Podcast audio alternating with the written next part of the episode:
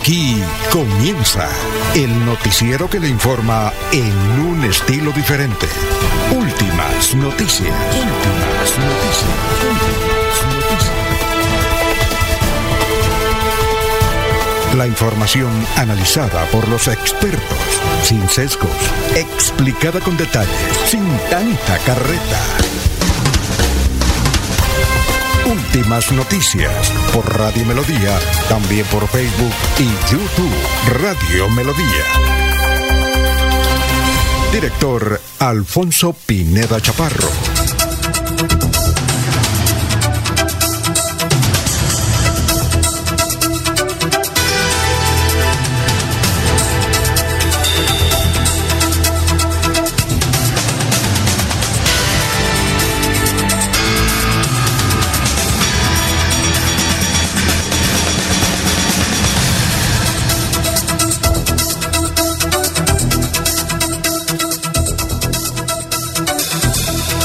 Gracias a Dios, hoy es eh, martes ya 10 de octubre del 2023, nos abre el micrófono Arnulfo Otero Carreño. Gracias por escucharnos, por enterarse de las noticias a través de Radio Melodía. Hoy martes 10 de octubre es el Día eh, Mundial de la Salud Mental, es el Día Mundial contra la Pena de Muerte, Día Mundial de Personas sin Hogar. Hoy 10 de octubre se celebra el Día de Nuestra Señora de los Remedios y de Santo Tomás de Villanueva, de Daniel, de Ugorino, y Pinito y Paulino, dice el santorán de la Iglesia Católica. Un día como hoy, en el 2009, falleció Luis Aguilé, cantante bueno, argentino, nació en Argentina, pero se radicó en España y, tuvo eh, su nacionalidad española. Un día como hoy, en 1985, murió Orson Welles, cineasta de Estados Unidos. Ah, tremendo. El Ciudadano Kane. Él es el autor, ¿no? Ah, no, lo protagonizó. Perdón, lo dirigió Orson Welles. Un día como hoy, en 1990, el equipo de fútbol paraguayo Olimpia gana por segunda vez la Copa Libertadores de América. Si mal no estoy, ahí el que quedó de segundo fue América de Cali. Si mal no estoy. Me pueden rectificar. Un día como hoy, en 1954, nació Javier Hernández Bonet, joven todavía, trabaja en Caracol Televisión. Fue candidato al Senado en alguna oportunidad, creo que quemó, pero fue candidato al Senado. Cuando le decían a todas aquellas figuras, hombre, lances al Senado. Y le faltó un poquito a Javier Hernández Bonet, le ha ido muy bien. Su hijo está trabajando fuertemente. Javier trabaja en Caracol y en Blue, muy bien. Nació en Manizales. Un día como hoy, en 1991, nació Mariana Pajón. ¿Vea usted? Eh, ella gana plata ahora dictando conferencias sobre cómo triunfar sin tener nada en el bolsillo. Ella lo hace, mire, campeona mundial, por donde se mire. Tiene una gran empresa de comportamiento humano. Aquí ha venido varias veces. Una vez estuvimos en el Semper. Su charlita dura 50 minutos y se va. Creo que es la hermana o el hermano el que, el que le maneja el billete y todo. Y la producción, muy buena producción. Bueno, un día como hoy, en el 2010 se disuelve las Antillas Neerlandesas. Un día como hoy, en 1951, nació Janet. ¡Qué cantante! Ya tenía dos temas buenos. Soy rebelde. Soy rebelde la compuso Manuel Alejandro, ¿no? Y adiós chicos de mi barrio. Adiós chicos de mi barrio. Bueno, hasta aquí las efemérides. Son las 5 de la mañana, 7 minutos. Y vamos a saludar a nuestros compañeros que ya están en la mesa real de Radio Melodía, la que manda en sintonía. Laurencio Gamba está en Últimas Noticias de Radio Melodía 1080 AM. Muy bien, gran Laurencio. ¿Qué hay de su vida? Cuéntenos. Alfonso ¿Qué podemos decir? Cordial saludo para usted, para Jorge Caicedo, para la recuperación de Freddy Garzón, que está malito del pecho. Él no viene hoy porque me dijo que el virus ya está que lo saca. Sí, sí, sí. Y no quiere sacarlo aquí en la cabina, ¿no? El abrazo de pie de cuesta lo fregó. El abrazo, no, el abrazo, el abrazo de, ¿cómo se llama el abrazo? ¿Qué? ¿Cómo era el abrazo? Do paso. Ya viene, ah, ya viene habiendo paso. Está marcando paso.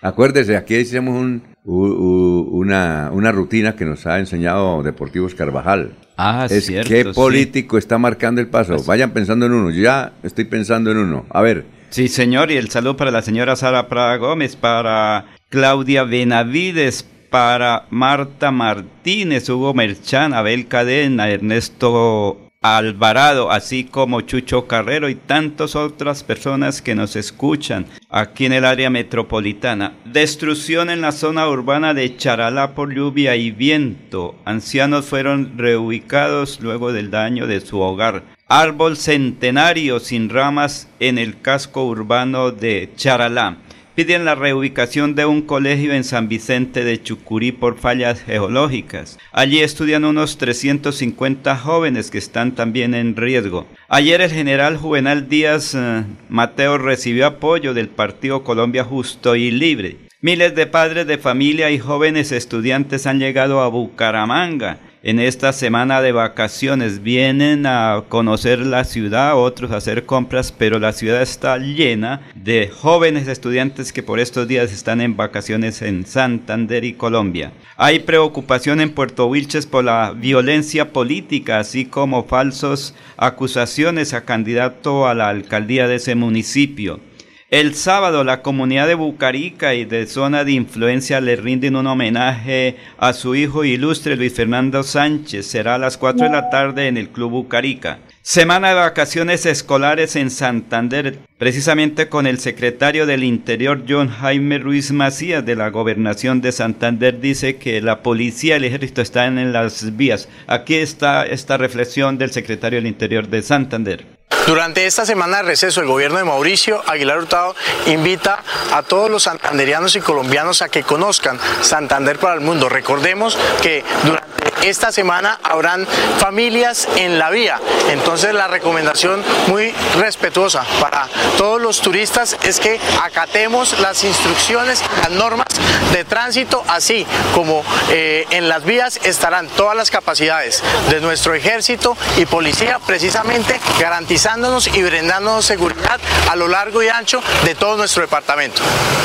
Muy bien, son las 5 de la mañana y 10 minutos. Ya está don Ramiro Carvajal de Deportivos Carvajal, Aníbal Navas Delgado, gerente general de Radio Taxi Libres, que tiene el teléfono 634-2222. Igualmente Juan José Rincón Pedrito Ortiz, que nos manda una reflexión del ministro de Israel. Ya la vamos a leer un poquito, una parte, pero está, pero está muy buena está muy buena sobre lo que ocurre en Israel. Eh, también nos escribe, eh, bueno, mm, Josimar en la ciudad de Barranquilla, dice, yo siempre sigo el noticiero, no conozco Bucaramanga, pero nos, nos, nos manda cosita. Dice, senador Pulgar condenado por corrupción, sigue moviendo los hilos en el Atlántico. El corrupto y condenado Eduardo Pulgar sigue manejando los hilos de poder en el Atlántico. Escándalo en Soledad es una ciudad pegada a Barranquilla. Están utilizando recursos públicos para financiar la campaña del continuismo. El alcalde es cuñado del corrupto ex senador, dice. Muchas gracias, Yosimar.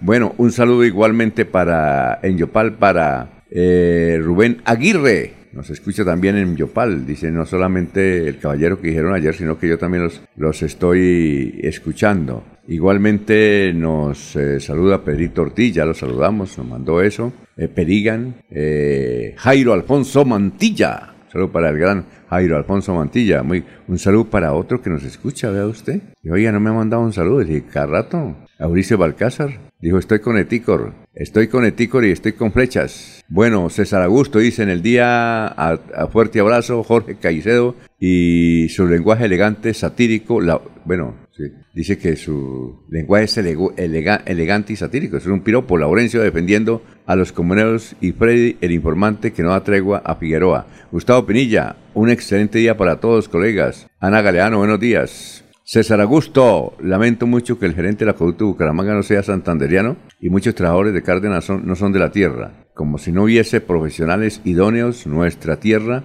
cuenta regresiva para la salida del peor alcalde de Bucaramanga de todos los tiempos. Su imagen es tan deteriorada que le va mejor al gobernador. Eh, Julián Ortiz nos escucha desde el municipio de Girón. Quisiera conocer las declaraciones que ayer vi eh, del gerente. Ah, ya, vamos a ver si ya las montaron ahí en melodíaenlínea.com, las declaraciones de el gerente que estuvo aquí ayer. Evidentemente, Pedrito Ortiz, Pablito Monsalve, en fin, todos vamos a saludar como se merece a Jorge. Son las 5 de la mañana, 13 minutos, estamos en Radio Melodía.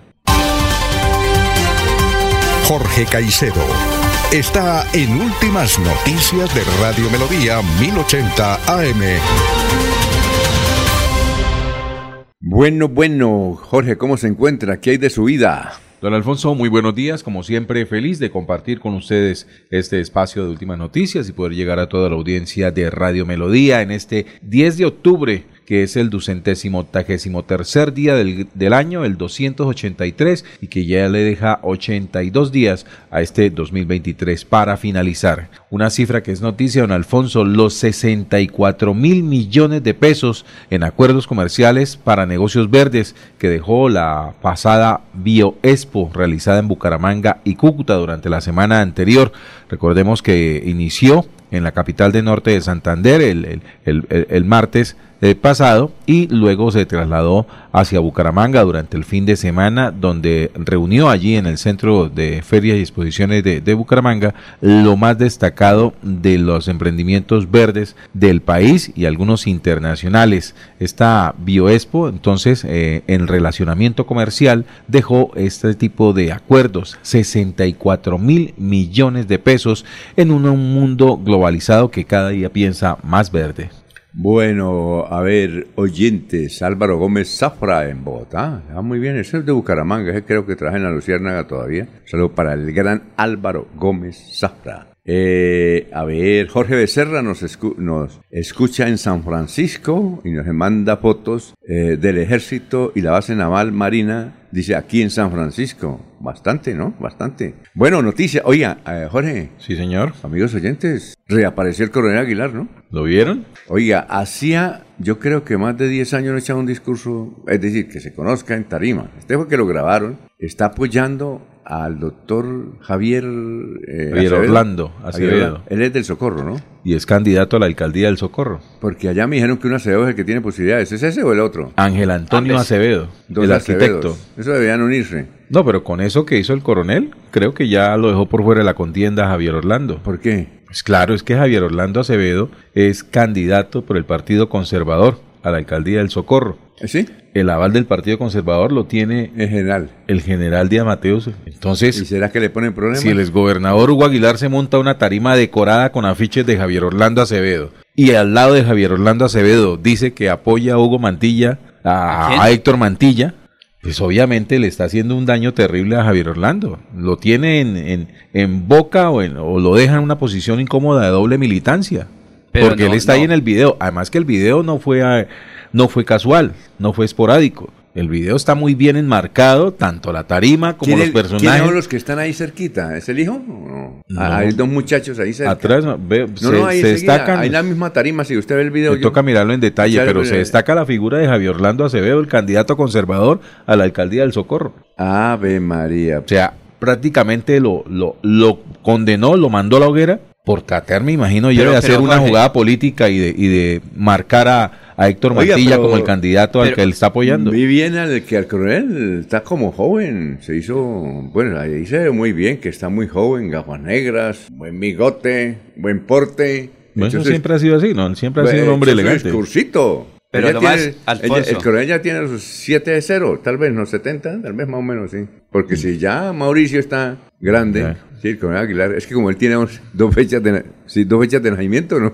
No eso, es- no, eso no ocurrió. Pero Alfonso, lo cierto es que él todos los días nos escucha. Al fin y al cabo Ah, no, es lo coronel. importante que El el coronel, coronel coronel. aquí en el área metropolitana nos escucha, como tantos oyentes. Pero hay una cosa, Jorge. Eso a mí me manda unas fotos de muy grandes. Es Sí. decir, donde él va, él manda unas fotos acá. Pero Alfonso, ahí no hay doble Eh, militancia porque es que el coronel no es candidato a nada. Él no, es candidato. No, no es eso. No, es por lo que él No, pero por eso, es que él no es- el señor coronel Hugo Eliodoro Aguilar Naranjo no es candidato. La doble militancia se toma es por los candidatos. No hay ninguna Por eso. dificultad. No, pero es que lo que está es que No, tal no, vez para ninguno. No, no, que No, tal no. vez no entendió lo que dijo Jorge. Sí. Tal vez no entendió. Ojo, eh, que pago Sí. con la pastilla. No, pero Alfonso, porque se dice que estaría en doble militancia el señor No, Acevedo por ser candidata de, No. candidato. No, ahí no pasa nada. Laurencio. Porque es que el coronel no es candidato a nada.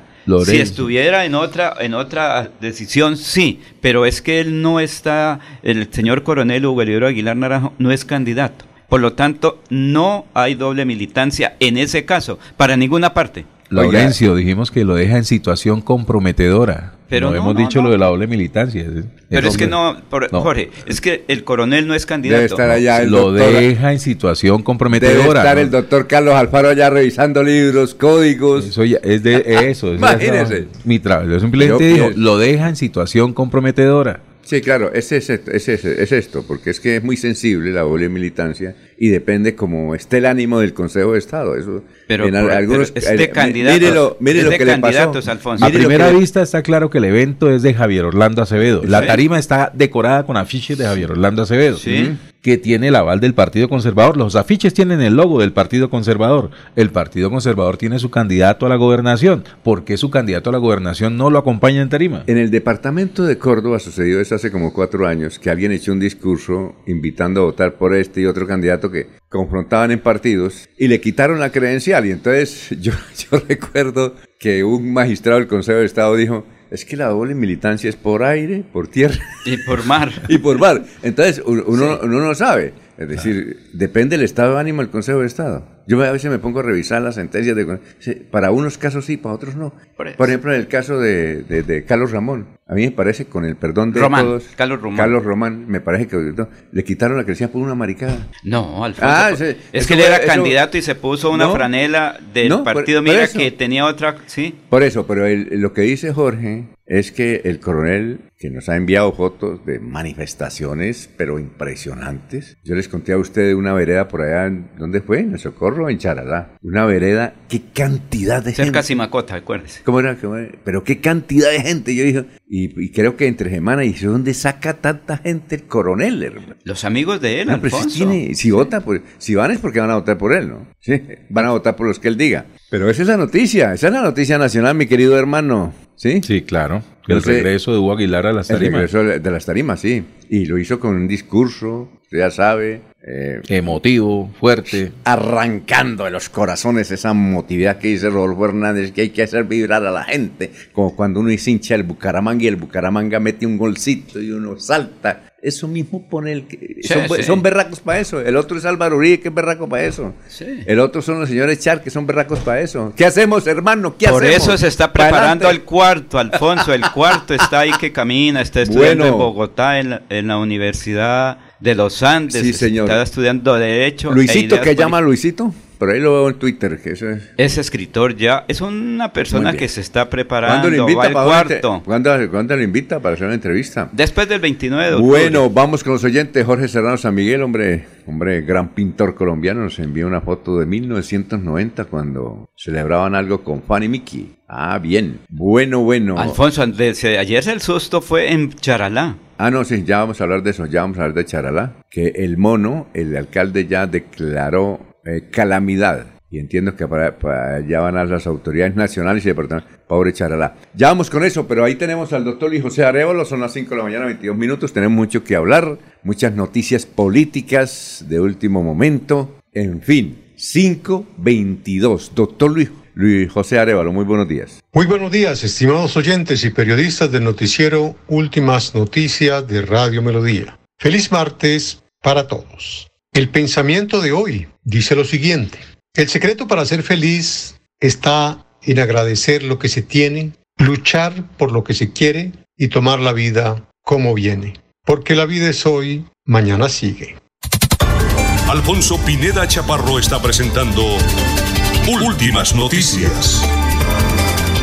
Resumen de melodía que es transmitido por la cadena internacional de emisoras Visión Celestial Radio. Grandes pérdidas en Charalá por aguacero y tormenta. Hasta el ancianato principal resultó muy afectado, también el hospital. El alcalde declaró calamidad pública. Reapareció en plaza pública y echando discursos promoviendo campañas políticas el coronel Hugo Aguilar, el gobernador de Santander. Estuvo en tribuna en el municipio del Socorro. La Universidad Industrial de Santander puso en funcionamiento una moderna edificación para la práctica deportiva. Hay dos canchas de squats profesionales con tribuna. Hay dos canchas de squat profesionales con tribuna. Qué bueno. Silletería individual, un área para yoga, tai chi, baterías de baños y cafetería. El jugador de Alianza Petrolera se encuentra atrapado en Israel. Y el reconocido padre Chucho está también con una excursión allí y no se ha podido regresar. En cuanto al deportista que se encuentra eh, allá, está con su compañera sentimental y también hay otro futbolista suramericano. eh, David Cooperman, que jugó en Fortaleza en el 2019 y 2020 y también hizo parte de Alianza Petrolera en el 2021 que dice nuestro vecino Vanguardia Liberal titulado en primera página, convocan a reunión de urgencias para definir plan de choque tras cierre de la vía Barranca Bermeja. La gobernación de Santander convocó una reunión de urgencia a la concesionaria Ruta del Cacao para conocer cuáles serán las estrategias para hacer frente a los impactos generados tras el cierre de la vía entre Bucaramanga y el distrito petrolero. El tiempo. Eh, titula así, impresionante vendaval en, vendaval en Charalá, quedó grabado, el viento se llevó puertas y techos. Se declaró alerta roja en ese municipio, hubo desastre natural en toda la localidad. La revista Semana ha titulado, Semana revela decreto del gobierno de Petro donde suspende todas las operaciones militares y de policía contra disidencias de Iván Mordisco. El gobierno del presidente Gustavo Petro considera necesaria esta medida para disminuir los efectos de la confrontación. El diario El Espectador ha titulado La plenaria de la Cámara aprobó ayer un tercio de la reforma a la salud en segundo debate. Luz verde a los primeros 42 artículos de 143 en total del proyecto. Debate continuará este martes. El portal Las Dos Orillas ha titulado Están descabezados por el Consejo Nacional Electoral pero siguen en campaña. Son Oneida Pinto, Tulio Gómez y Rodolfo Hernández. Mientras buscan cómo hacerle quite a la decisión del Consejo Nacional Electoral, siguen tranquilos en activismo de los candidatos eh, en Santander, también en Albán, en el Valle y en, el eh, en otros departamentos, candidatos que son anulados por el Consejo Nacional Electoral. Hasta aquí el resumen de Melodía. Espere en esta emisión la noticia deportiva al instante con Deportivos Carvajal. Deportivos Carvajal, con las mejores marcas del mundo a tus pies.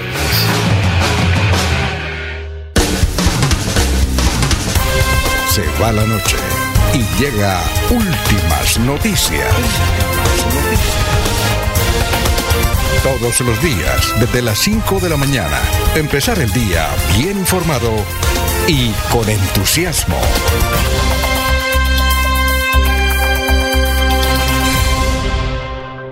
Muy bien, son las 5.27. Oiga, ayer no me pateé, no lo vi. Se me olvidó ver el, un debate en el TRO para los candidatos a la alcaldía de Piedecuesta. ¿Usted lo vio, Jorge? ¿no?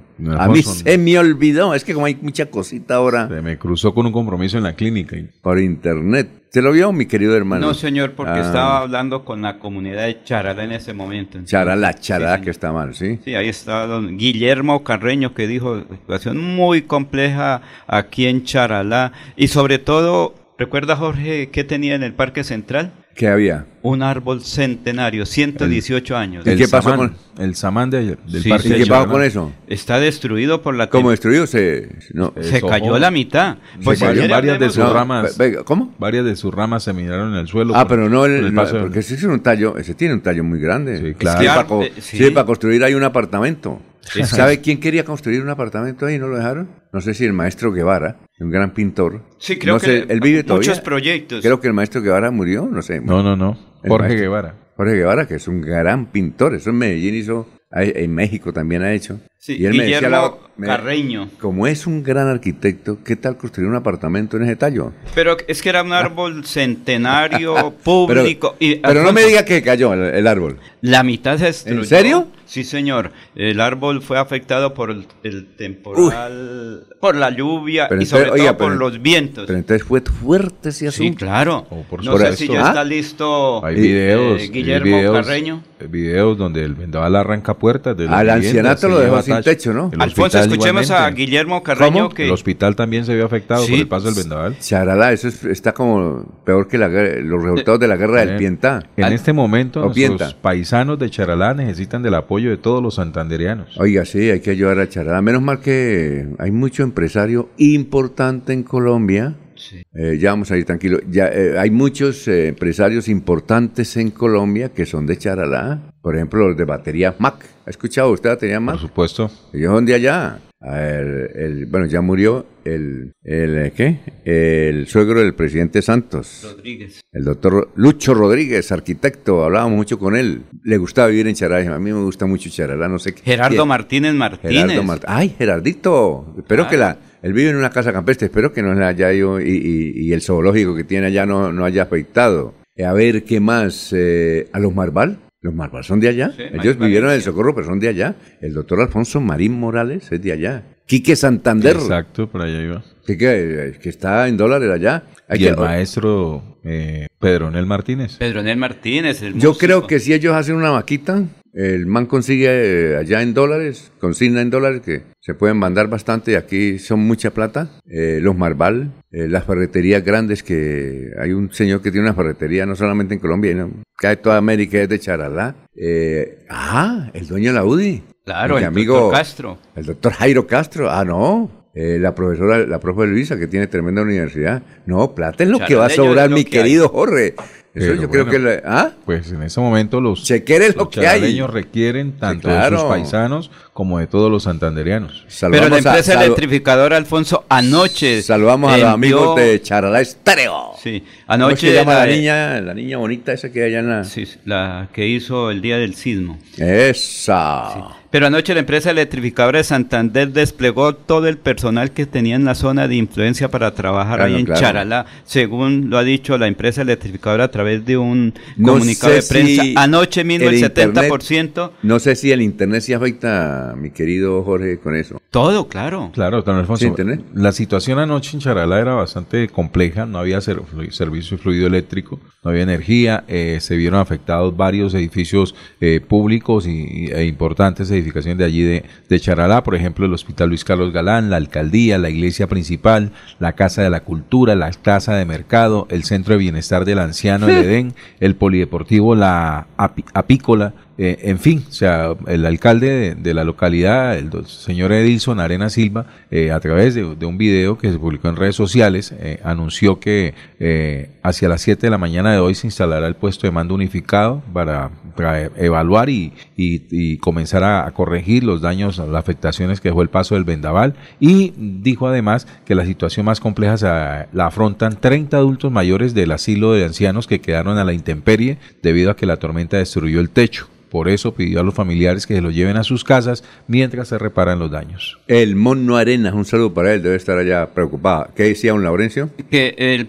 el, director de gestión de riesgo del departamento, el doctor Vargas, ya va en camino también para Chalá. Recordemos que él es de San Gil, tierra cercana, y va para también participar en ese eh, actividad para analizar la situación, qué es lo que tienen que hacer de inmediato. La empresa electrificadora, como ya dije, ya está trabajando allá con equipos de toda la región. Fueron trasladados anoche mismo para atender la emergencia en Charalá. ¿Y usted tiene ahí alguien que habla sobre el, sobre el árbol? Sí, señor, sobre todo lo que... El árbol milenario. Es eh, el señor Guillermo Carreño. Sí, que él nos expresa. Es que escuchamos a Guillermo Carreño directamente desde Charalá. Buen día, pues la verdad, buenos porque afortunadamente estamos todos bien y pues hasta ahora no se conocen de pérdidas humanas ni cosas lamentables, pero sí hay muchos daños materiales en diferentes edificaciones como la iglesia, como el ancianato, la Fundación El Edén, colegios, escuelas,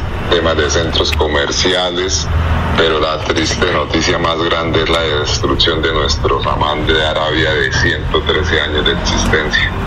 Prácticamente quedó ya prácticamente destruido más del 60% del árbol. Debido al, al vendaval que ocurrió, pues prácticamente le arrancó casi todas las ramas grandes y los gajos más grandes antiguos que tenía de 54 metros de diámetro de rama a rama fueron totalmente destruidos, partidos, arrancados prácticamente. Ya no volveremos a ver nuestros amán con la frondosidad de más de mil metros de cuadrados de follaje y 54 metros de diámetro a rama rama porque pues eso tardaría muchos años en que se vuelva a ver y ya nuestros amán hay que entender que los amanes son centenarios.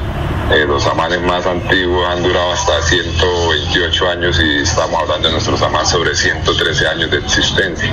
Las insignias históricas, ambientales y iconos de Charalá pues fue prácticamente destruido.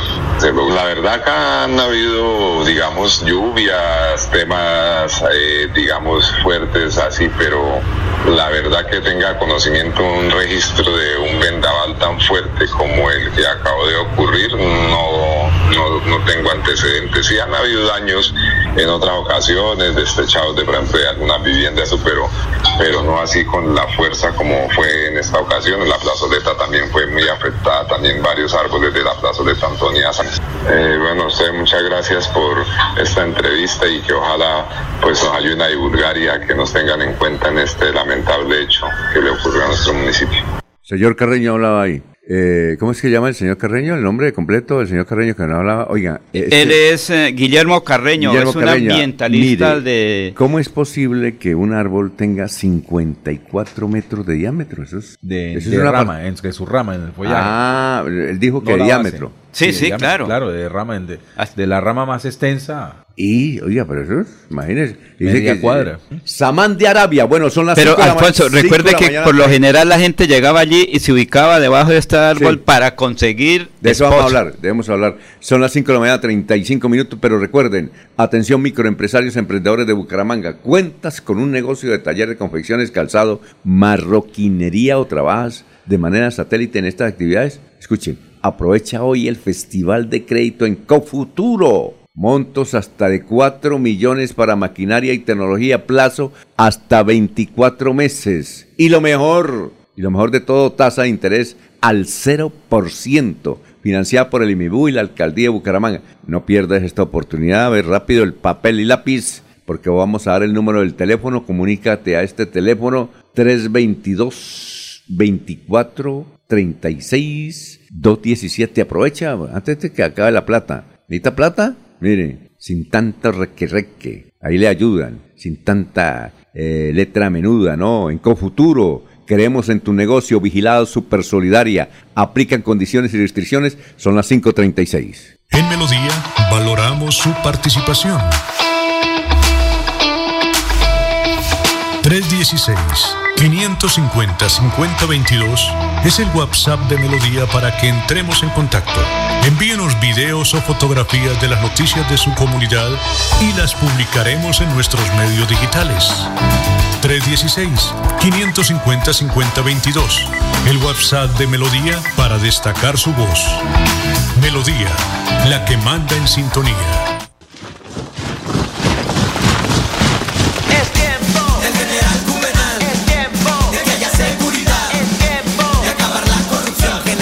'a la gobernación.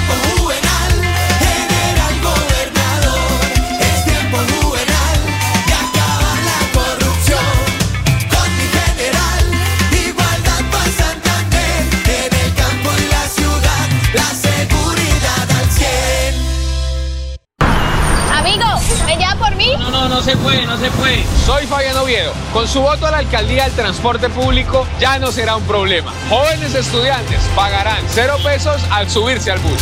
A la alcaldía, vote Fabián Oviedo. Cada día trabajamos para estar cerca de ti. Te brindamos soluciones para un mejor vivir. En Cajasal somos familia,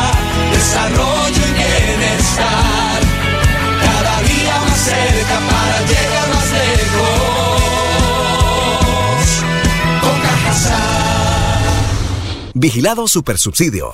Amigo lebrigense, les habla Javier Uribe Mota, candidato a la alcaldía Lebrija por la nueva Fuerza Democrática, contando con el respaldo del Centro Democrático del doctor Álvaro Uribe Vélez y el nuevo liberalismo de Luis Carlos Galán Sarmiento. Quiero invitarlos este 29 de octubre a que voten por mi nombre a la alcaldía Lebrija para que nuestro municipio recupere el rumbo y el campo vuelva a ser el motor del progreso y desarrollo de la capital piñera de Colombia.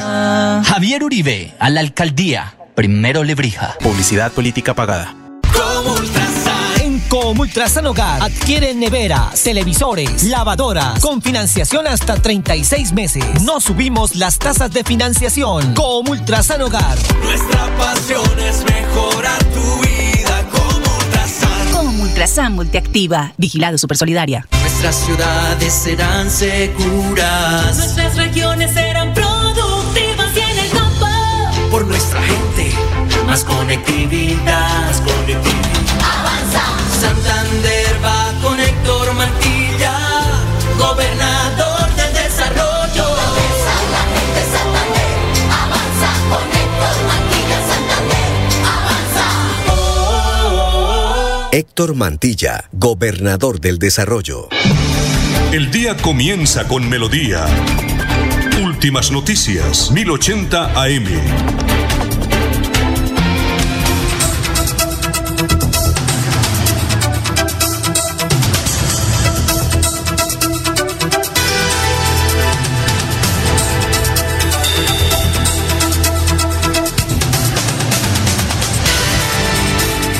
Bueno, ya son las 5 de la mañana, 40 minutos. A ver qué dicen nuestros oyentes. Nuestros oyentes que están comentando de todo. Ah, bueno, nuestros oyentes que dicen, a ver, a ver, es que se me pierden, son tantos mensajes que uno no haya, como dice mi tía, no haya que hacer. Bueno, oyentes, Elías, a ver qué dice, vamos a leerlo. Jorge Pedraza, saludo especial para el próximo alcalde por cinco veces en el municipio de Los Santos, Santander, Jaime Arenas. eh, Charta Rincón Florideño, buen día Santander despierta, no dejemos llegar a la gobernación ni a Mantilla, está presionado en la empresa votar por él, es el candidato a la mala política, uy, uy, ese vino duro. Eh, oiga, a propósito, vi que algo no es usual, Laurencio. Señor. Una foto, yo la publiqué porque a mí me la mandaron. ¿Cuál? El Sindicato de Educadores de Santander se con su, toda su plana mayor brindándole respaldo al doctor eh, Héctor Mantilla. Fue en el restaurante México Mío. ¿Ha ido usted, México Mío? Jorge, ¿no ha ido? He escuchado mencionar, pero Es como no, cabecera, ¿no? no he tenido oportunidad. Bueno, entonces ahí estaba el vicepresidente de FECODE a nivel nacional, Cristian Rey, y la, y la directiva de las, del CES, Ah, bueno. brindándole el apoyo, que eso no se veía en el CES hace N años. Pero recuerde que cuando, cuando- Luis Alberto Gil y ellos Pero ni siquiera, en e- yo me puse a echar cabeza, ni siquiera en esa época cuando Convergencia tenía gobernador candidato propio, que era el coronel Aguilar. Ni, no veía el CES, así con fotico y todo. Bueno, eh, claro que eso sí, allá tiene una pelea interna por eso, pero, pero bueno, Sí, es la política. Pero los, eh, los señores docentes también tienen cédula, Alfonso, y ellos votan. Muchos, eh, pues son en estos días son convocados para que participen en las vacaciones. La mayoría están en las aulas, eh, mejor en los colegios, eh, en la semana institucional. Y ahí tendrán reflexiones, Bueno, y aquí eh, hay una- análisis. aquí en el chat de Radio Melodía hay una que se llama Paola Hola. Vea, vea cómo es el tumbe, para que no les ocurra. Le leo porque esto Sí, es un sí, tumbe. sí. Eso es necesariamente un tumbe. Oiga, disculpa, eh, eh, esta forma de contactarte, es que no saben ni robar, ¿no? Acabo de ver en tu perfil y pensé que eres la persona que necesito. En resumen, mi nombre es Manila Marita, de origen finlandés y vivo en Francia. Sufro una enfermedad grave que me condena a una muerte segura eh, de cáncer de garganta y tengo la suma de 800 mil euros. Soy dueño de un negocio de importación de... Oye, es que no saben ni robar, ¿no? No, pero es una buena oportunidad.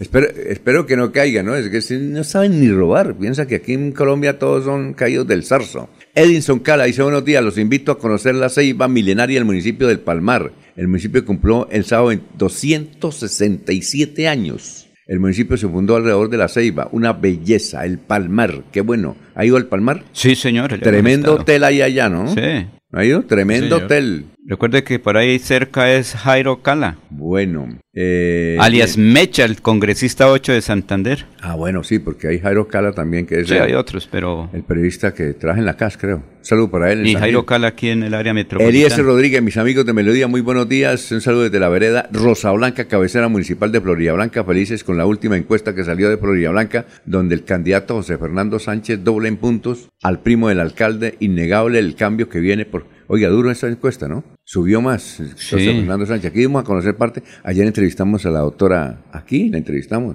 Ay, ayer me faltó haber hablado con un personaje. Ah, ¿allá estaba Jairo Flecha o qué?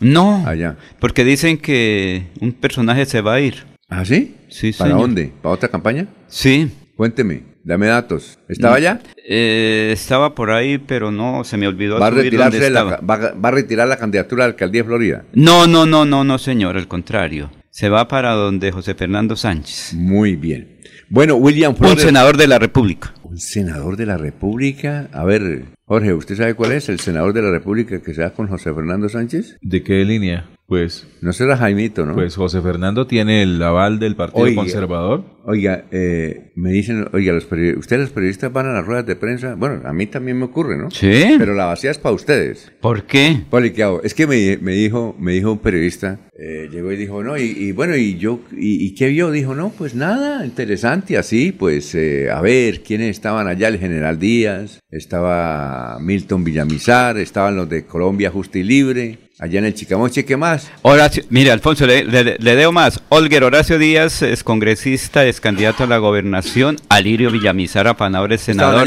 El actual congresista Oscar Villamizar Menes. Este, todo el partido Colombia Justo y Libre. Recuerde, estuvo la Bueno, veedora, el presidente. Varios Sí. Candidatos al Consejo. Entonces yo le dije al Sí. periodista, ¿y qué más? Milton Villamizar ¿Y Apanador. qué más? ¿No vio? Dijo, sí, ya cuando fui saliendo vi allá en el fondo, en la piscina, eh, sentaditos tomando tinto, eh, a Iván Díaz y a Jaime Durán Barrera. Le dije, ¿usted no le tomó una foto? Ala, sí, no, no caí en... Ay, Dios mío, ¿usted cuánto estudió en la universidad, maestro? Pero no ve que... ¿Cuánto estudió? Mire, yo estoy seguro que hay periodistas que van allá al socorro y escucharon al coronel Aguilar allá hablar. Ay, qué bueno, bien, Y lo aplaudieron. bien. Lo Sí. saludaron. Normal, está- Alfonso. Cuando yo trabajaba en RCN, aquí en Bucaramanga, el gerente de RCN era el que nos daba las noticias. Bueno, listo, era pues, póngame sonido, sonido, ta, ta, ta. Entonces llegó y dijo, bueno, eh, les cuento que salió del municipio de San Gil un carro con seis personas, un re- cuando estaba el Renault 4 En boga. en Boca, dijo, no, y entonces llegó ahí a Aratoca, se varó, siguió y contó la historia. ya. Y, y iba, oiga, iba a colgar el tipo, ¿vale? que iba a colgar. Y a propósito, eh, para finalizar, el carro cayó al abismo y se mataron todos. Al final casi se le olvida. Sí. Casi. No, eso fue, esa fue, esa era la dinámica cuando había aquí eventos de periodismo, de, de cómo redactar y todo eso, colocaba, colocaban ese, ese asunto. Pero, y ayer el periodista llegó y me dijo, sí, bueno, ¿y qué más? ¿Y qué más? ¿Y qué más? No. Entonces llegó y me dijo, no, salimos, ay, en la piscina, ahí cerca de la piscina estaba Jaime Urán, y, y usted no le tomó. la sí. No, pero, hermano, ¿cuánto vale un semestre en, en una universidad? ¿Vale? ¿Cuánto Depende, vale? 4 o 5 millones, Ah, depende. De hecho, hermano. Pero a uno- Alfonso, si no conocen los personajes. No, co- no, pero él dijo, si los conoce, él los conocía. Es que Ah, llegó y me dijo. En el mismo lugar, no, no fui hasta la piscina, yo me quedé en el auditorio donde, donde se estaba haciendo la- el evento de. No, de- pero es que la lo vio. unión. Usted no lo vio. No, fui hasta- no, pues me Yo estoy traje- seguro que si usted lo hubiera visto, Jorge, con ese olfato, pero esta, una fotico. No, yo voy y los saludo en la mesa para que después no estén Ah. con suspicacias. sí. Esto, pero no, yo me encontré con algunos amigos candidatos del Socorro, estuvimos dialogando durante todo el evento. Finalmente, mientras el grueso de periodistas se fue a entrevistar a- al candidato Juvenal Díaz, yo sí me quedé con el presidente de Colombia Justo y Libres, el, doctor Ricardo Arias. Oye, está delgado. Con quien teníamos temas pendientes para hablar de Bucaramanga. Obviamente lo, lo, eh, lo hicimos y me dio una respuesta interesante con respecto a el, el Haga- ¿cómo es? más El- adelante, más adelante las hagamos, claro. Con respecto a la campaña de la alcaldía de Bucaramanga, recordemos que Mm. Colombia Justa Libres en algún momento pretendió anular 1.200 avales en todo el país, entre ellos los de su candidato aquí en, la- en Bucaramanga, pero al parecer esas cosas ya quedaron subsanadas. Bueno, vamos a unos mensajes. Recuerden, en Cofuturo está la oportunidad, hermano. ¿Usted tiene un negocito? ¿Necesita cuatro paquetes, cuatro millones? Mire, anoten este teléfono, hermano. 322 24 36 217. O más fácil la pongo. 3, 3 veces 2, luego 43, 62 17. Son las 5.49. Aproveche solo por este mes el Festival de Crédito Cod Futuro. Crédito tasa 0% interés hasta por 4 millones de pesos. Aplica para la compra de maquinaria o tecnología. Solicite su crédito. Sede cabecera 322-243-6217. Agencia móvil 317-364-7080. Sede Centro Abastos 317-665-3552. Para más información, ingresa a www.copfuturo.com.co. El aire se contamina, no se da cuenta la gente, sigue tirando desechos inconscientemente. El aire es la vida, vamos a reforestar, el compromiso es de todo y lo vamos a lograr. Con el futuro de los niños no podemos jugar, vamos a dejarle aire que puedan respirar. CAS Santander. Soluciones inspiradas, derivadas y basadas en la naturaleza.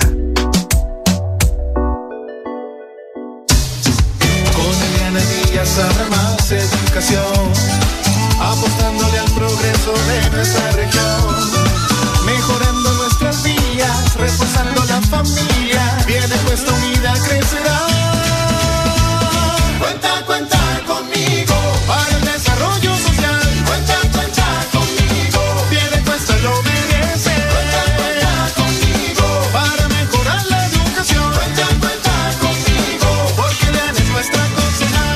votar por Eliana Díaz, marque la Fuerza de la Paz, número 13. Publicidad, política pagada. Ole, mano, ¿nos pegamos la rodadita en bici hasta Morro? No, mi perro, pero esa carretera está toda llena de huecos. Hace como 30 años que está vuelta nada. ¿Cómo se le ocurre? ¿Hace cuánto no pasa por allá? La alcaldía la arregló desde el Parque del Agua hasta el antiguo Corcovado. Vamos para que vea. Oiga, esto quedó excelente. Así aguantan venir todos los días. Obvio, ahora sí no tiene excusas. Definitivamente, cuando se invierten bien los impuestos, se nota. Alcaldía de Bucaramanga. Gobernar es hacer. Se va la noche y llega últimas noticias. Todos los días, desde las 5 de la mañana, empezar el día bien informado y con entusiasmo.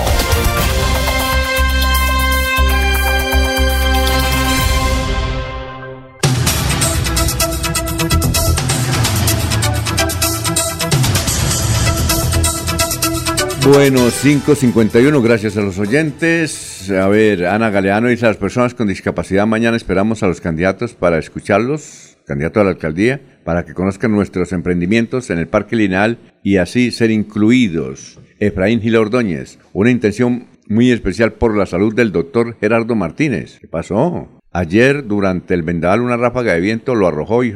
Ah, no sabíamos. Ah, ve, Alfonso. ¿En serio, Efraín? Es que Alfonso ayer... Oiga, ayer una ráfaga de viento lo arrojó y sufrió una caída. Se encuentra en el Hospital Internacional con fractura. Ah, lo trajeron. Sí. En tres partes. No sabíamos.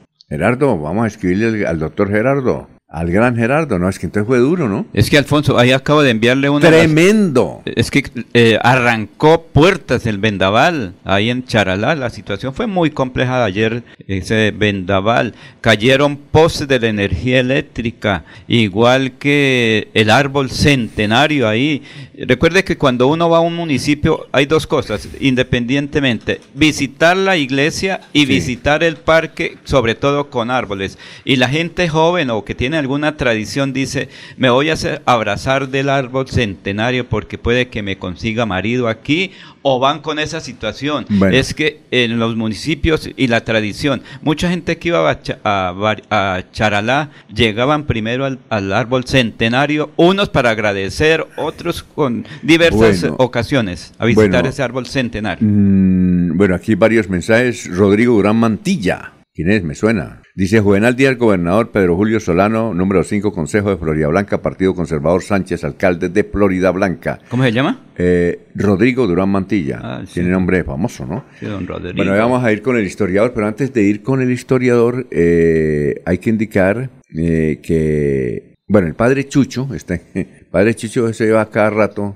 va a Israel, ese sí lleva gente, ahora se dedicó a hacer plata el padre Chucho, antes era famoso por la televisión y dice que no recibía mucho billete. Y ahora sí, ahora hace excursiones y por allá está en una excursión. Y nos cuentan que de Bucaramanga salieron varias el viernes pasado. Y esto del asunto de jamás fue el sábado, ¿no? Entre Sí, viernes y señor. sábado. Y están encartados por allá. Y las demás que están programadas para este año, Saúl Gómez Calderón, me No acuerda sé. que él estaba... vamos a preguntarle a mucha porque él, eh, él cada rato, todos los años, llevaba una, dos, dos o tres. Así es que, en cambio, eh, el que presentamos ayer, que es esta en Grecia, no hay allá ningún lío, que es otra excursión que es de don Leonardo Moncada de Piedecuesta, que nos escucha todos los días, nos mandó ayer por video y todo. Hay Son una la- pareja de colombianos desaparecidas desde el sábado anterior, don No, sí, muchos, muchísimos. muchos. Desaparecidos, no, desaparecidos. No, sí, que hay, hay muchos porque... Y hay muchos peregrinos, que han- entre ellos Sí, los que iban con claro. el padre Chucho. También hay una situación de un, un futbolista de la Alianza Petrolera. Ya lo leímos acá, ¿qué? Sí, ah, bueno. Sí, vamos a ver aquí está, la alianza y el padre Chucho. Y El padre los- Chucho, que, bueno, el padre Chucho sí sabe, se sabe dónde está. Le- Saúl Gómez, Saúl Gómez también está llevando peregrinación a Israel. No se vamos a preguntarle a Saúl porque no, Saúl es un berraco para llevar gente. ¿Me ¿me entiende? entiende? Estaba como por ahí complicado con unos viajes a México. Ah, sí. Bueno. Eh, vamos con el historiador que ya está ahí. Vea, son las 5, 5. Hay que, mire, nos están pensando. 5, 5, 5, ¿no? Sí. 555, nos están pensando con el 5. bueno, Carlos Augusto, ¿cómo está? Tenga usted muy buenos días. Buen día a los oyentes. Esta fue la noticia más relata en nuestro departamento de 50 años. En una votación relámpago, la Asamblea de Santander religió anoche al Contralor del Departamento Víctor J. Camacho y al Subcontralor Héctor Sánchez Camacho y aplazó la elección del agente fiscal de los municipios. Fue inaugurado anoche oficialmente el nuevo edificio de la Cámara de Comercio de Bucaramanga. La ceremonia religiosa fue oficiada por Monseñor Héctor Roa Hernández, obispo de la diócesis, y en ella participaron autoridades, directivos y afiliados de la institución. En el acto fue descubierto un mural del artista Mario Álvarez Camargo, y hace 25 años fue noticia lo siguiente. Con una inversión de 500 millones de pesos, Cajazán adquirió los terrenos donde construirá las instalaciones de su nueva sede recreacional en San Gil. Su director César Augusto Guevara dijo que con la puesta en marcha del nuevo centro recreacional, la CAA continúa dando cumplimiento a uno de los principales postulados del régimen de subsidio familiar. El Sindicato Nacional de Trabajadores y Empleados Universitarios no permitió el ingreso de los espectadores a la función del cuarto festival Abra Palabra que se desarrollaría en el auditorio Luisa Calvo de la UIS. Los directivos del sindicato dijeron que la decisión obedeció a problemas de seguridad y se extenderá mientras dure el paro nacional de trabajadores estatales. La directora del festival, Sandra Barrera, anunció una demanda contra este por daños y perjuicios. Cordial despedida a todos. Ahora Sandrita Barrera es la directora de Extensión Cultural de la Universidad Industrial de Santander. Esa obra, palabra era muy bueno. No sé, no sé si siguió realizando eso. Era de, de nivel internacional y figuraba yo no sé por qué lo sacaron, figuraba en el Ministerio de Cultura con billetico. Lástima, hombre. Tenemos que hablar con Pachito Centeno. Por ahí no, que, que, ya nos encontramos, estaba cumpli, cumplido los primeros 59 años. Pachito Centeno. O ya llegó a los 60, en todo caso. Ya le faltan dos para la pensión. Él es el gran organizador, ese, ahora palabras, si ve que sí. Eh, hace 25 años no se pudo realizar. Y también saludamos a César Augusto Guevara, vea, ya era gerente de Kazán y compró los predios allá para eh, construir semejante centro deportivo y de recreación que hay. Es uno de los mejores de Colombia, de Santander. Está en San Gil, Guatiguará. ¿Se ha ido? ¿Así llama Guatiguará? Sí. Eh, no, no, no, no, no. no. ¿Cómo es que eh, no recuerdo si es... me- se me- se no, me- Guaira, así, Guaira, algo así tiene el nombre, pero no recuerdo ahorita. Bueno, eh, no, Guatiguará es aquí en Piecuesta, Sí, ¿no? ese es Guatiguará. Bien, perfecto. Y hace 50 años, vea, Monseñor Héctor Rueda Hernández, Héctor Rueda Hernández, obispo de la ciudad de Bucaramanga, inauguraba el edificio de la Cámara de Comercio. Ahí en la que hace 50 años de Laurencio. ¿Cómo me pasa el tiempo rápido, no? Sí, señor, pero también hay que decir votación breve ¿De qué? en la, en la Asamblea del Departamento para reelegir al Contralor Víctor J. Camacho. Ah, y un sí. nombre hace 50 años, ¿Quién? Héctor Sánchez Camacho. ¿Por eso? eh, Su Contralor. No, Ah, su Contralor. Es que era uno, Era Contralor. Víctor J. Camacho. ¿Pero no son parientes? No creo. No, no, no, porque don Héctor Sánchez Camacho es beleño, es el papá de quién? Eh, de Carlos, Ra- Carlos Ramón, Carlos Fernando, Sánchez, y ya me lo de- encontré. Le va muy bien en los proyectos, ya los entregó. En Ecuador. y de Dice, estoy bien, tranquilo, trabajando con la mesa de La pre- organizadora Nada de de, la- política, trabajando en la actividad. Digo, estoy feliz, tranquilo, vengo, visito a mi familia, pero mis proyectos turísticos en Ecuador, extraordinarios en otras partes del país. Le tengo la noticia. A ver, ¿qué pasó? Olger Horacio Díaz, congres, es congresista, es candidato a la gobernación. ¿Qué pasó? Y... ¿Pero de hace 50 años no? No, no, hace Ah, 25 también. ¿Qué sí. pasó que decía? Pero dejémoslo para después, porque vamos a trabajar aquí. Hace 25 los trabajadores, eh, recuerde que en esa época eran duros la- el grupo de trabajadores de la Universidad Industrial de Santander. Ellos dijeron no hay el ingreso de personal al auditorio y trancaron. Recuerde, más o menos por ahí comenzó las dificultades de este evento, Abra Palabra, que traía mucha gente. Recuerde que venían del Ecuador, de Brasil, de Argentina. Y a raíz de esas situaciones comenzó porque es que todo era, eh, digamos, los recursos que tenían proyectados. Y con una cosa que quede, pues se perdió esa situación hace 25 años. Y pues Sandra Barrera, Jorge, recuerda que era la que siempre nos invitaba a la rueda de prensa para iniciar ese gran festival de Abra Palabra en Santander, porque finalmente se extendió a varios municipios desde hace 25 años, Jorge. Así es, en otras noticias, el gremio del turismo en el embalse de Topocoro, ubicado en el departamento de Santander, enfrenta una grave crisis económica debido al cierre de la vía en el kilómetro 42 de la ruta Bucaramanga-Barranca Bermeja. Este cierre ha provocado una drástica disminución en el flujo de visitantes a la región, afectando severamente a los negocios locales y a la economía en la zona. El embalse de Topocoro es un destino turístico muy popular en la región, conocido por ofrecer actividades acuáticas y recreativas para los visitantes. Sin embargo, el cierre de la vía ha creado una barrera para los turistas que buscan llegar al embalse, especialmente desde Bucaramanga, lo que ha llevado a una disminución en el número de visitantes. De esta manera, don Alfonso, ya son dos gremios económicos o el sectores productivos de Santander los que se pronuncian con respecto a la crisis derivada del cierre de la vía entre Bucaramanga y Barranca Bermeja. Ayer fue el, gremio de ganaderos de, de la región que se quejaban con respecto al alza en los costos del transporte del ganado y hoy es el sector del turismo. Son las 6 de la mañana, un minuto. Es tiempo. Del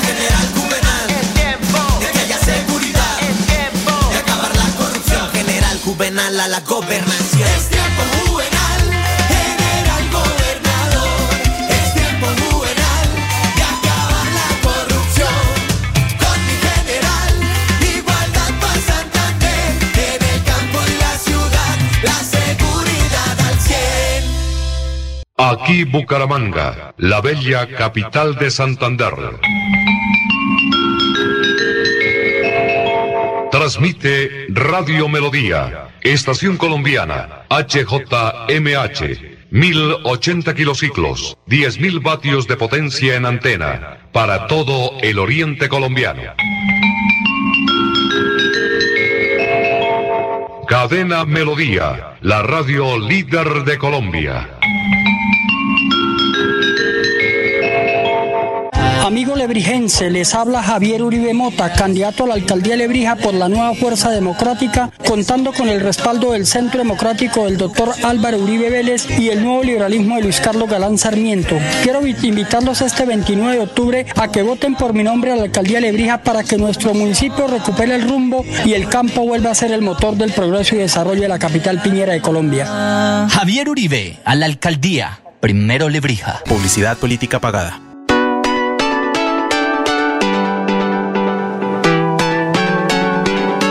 Melodía, Melodía, Radio Sin Fronteras. Escúchenos en cualquier lugar del mundo. Melodíaenlínea.com es nuestra página web. Melodíaenlínea.com, señal para todo el mundo. Señal para todo el mundo. Radio sin límites, Radio sin fronteras. Radio Melodía, la que manda en sintonía.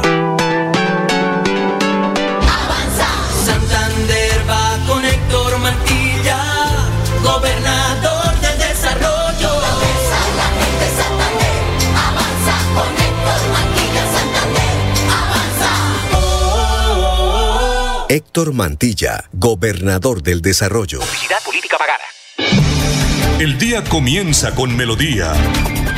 Últimas noticias, 1080 AM.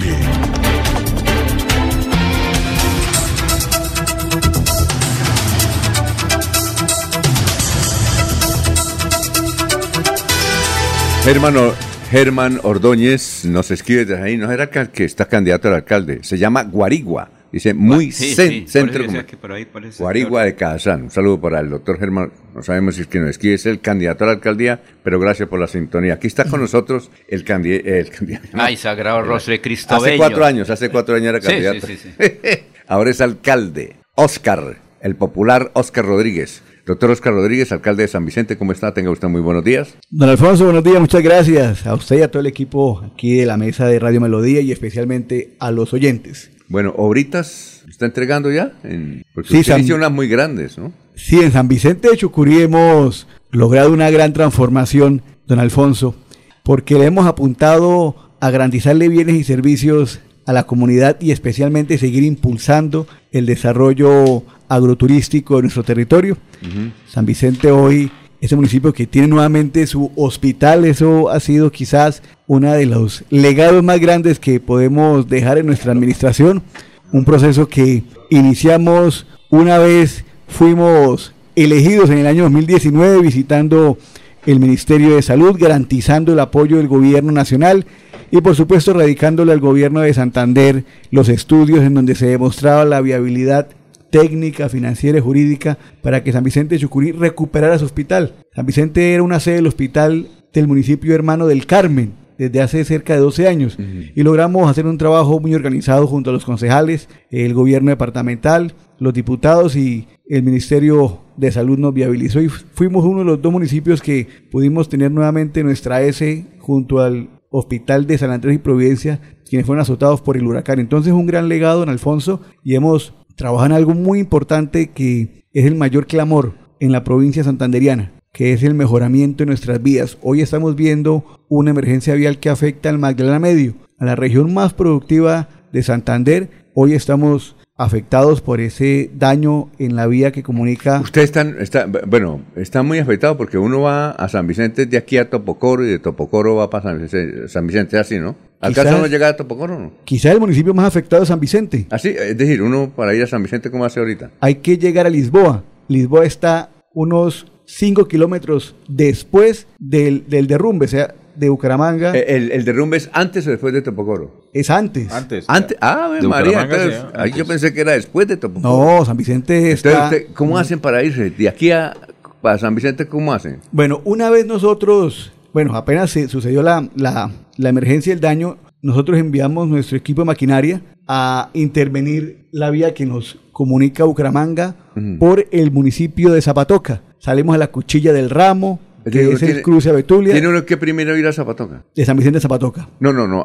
De aquí a Bucaramanga sale a uno. También Zapatoca, A Zapatoca. y ahí llegamos por la vía que asfalto, une a ¿ve? Betulia, la Cuchilla del Ramo y San Vicente. Es una vía que hemos estado arreglando y aumenta el tiempo de recorrido en cerca de dos horas. Es una vía que además aparece como ruta nacional, que era la que antiguamente comunicaba Barranca Bermeja con, con, con el interior, con Zapatoca. Es una, es una vía importante, abandonada pero importante. abandonada por los gobiernos nacionales y también, hay que decirlo, departamentales, que no le han puesto de verdad Ay, atención a esta vía.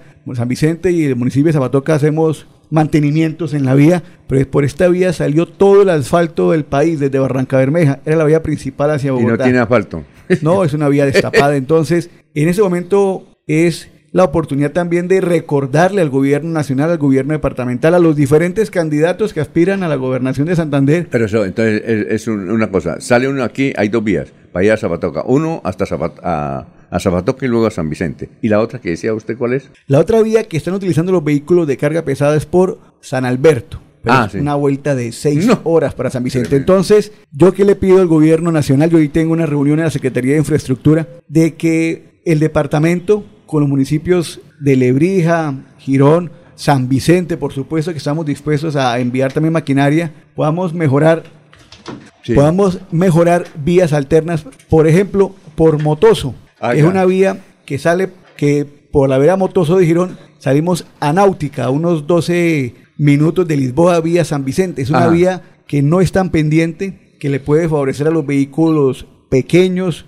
y medianos y también seguir mejorando la vía por Paraguay, que es el doctor Mauricio Mojillo, que conoce todas esas Sí. carreteras, que la gobernación y la ruta del cacao hagan alianzas con Ecopetrol para que le preste emulsión asfáltica, material fresado y entre todos enviamos maquinaria, vibros compactadores para que estas dos vías alternas por Paraguay, que es la que utilizamos hoy en día, y por Motoso se conviertan en rutas de escape mientras el gobierno nacional, departamental y la ruta del cacao habilitan un paso transitorio por el lugar en donde se vio afectada la calzada principal, que es la vía que comunica San Vicente con a Bucaramanga, con el área, con el Magdalena Medio Santanderiano. Precisamente está aquí con nosotros el doctor Mauricio Mejía, es secretario de Infraestructura y que conoce esas carreteras porque ha trabajado en ellas y es presidente de la Asamblea. Eh, doctor, tenga usted muy, pero muy buenos días. Bienvenido. Alfonso, muchísimas gracias. Saludo muy especial aquí, compañero y amigo alcalde. del Usted es amigo de todos los alcaldes, afortunadamente es muy amigo, ¿no? Gracias a Dios, sí. Con Pero todos tengo una muy buena relación. Porque ellos tienen que hablar mucho de vías y usted sabe mucho de vías. Vea usted que lo relacionó con las vías. Claro que sí. Ese sector de Paraguay, ¿cómo es? Eh, ¿Esa vía de Paraguay sí va a resistir el embate de tanto tráfico ahorita? Alfonso, le voy a contar la verdad. el Eso es 50. terrible. ¿Sí? Eso es un caos. A pesar de que la comunidad tiene medianamente organizado. Donde no hubieran organizado eso no funcionaba para nada. Pero le voy a contar Sí, claro. día viernes. Sí, claro. Llegué a la una y media de la tarde ¿A dónde? Al puente La Molinilla, venía el Carmen. Sí. ¿Sabe a qué hora llegué a Paraguay? A las 11 de la noche. A ver, O sea, eso no es una solución. Ahora, yo sí quiero de verdad llamar la atención del gobierno nacional. Sí, claro. Aquí hay una crítica situación económica, lo acaba de decir aquí nuestro alcalde. Sí. El tema del turismo está quebrado Claro. completamente en estos momentos porque no hay una real solución. Claro. Y San Vicente el más perjudicado porque vaya pase usted por el lado donde está la caravana. No, tremendo. Que ese- es- eso es colas, la cola llegaba más abajo de Lisboa hasta el desvío a Paraguay. Ave María. Con un agravante, la, Sí. la geometría que tiene esa vía pues no sirve para nada. Las placahuellas completamente destruidas en, su- en- en- en sus varios sectores porque era una vía terciaria Claro. y ni mantenimiento le han hecho. Los vehículos pues están subiendo carro pequeño. 4x4. Carro pequeño en una pendiente de más del 15%.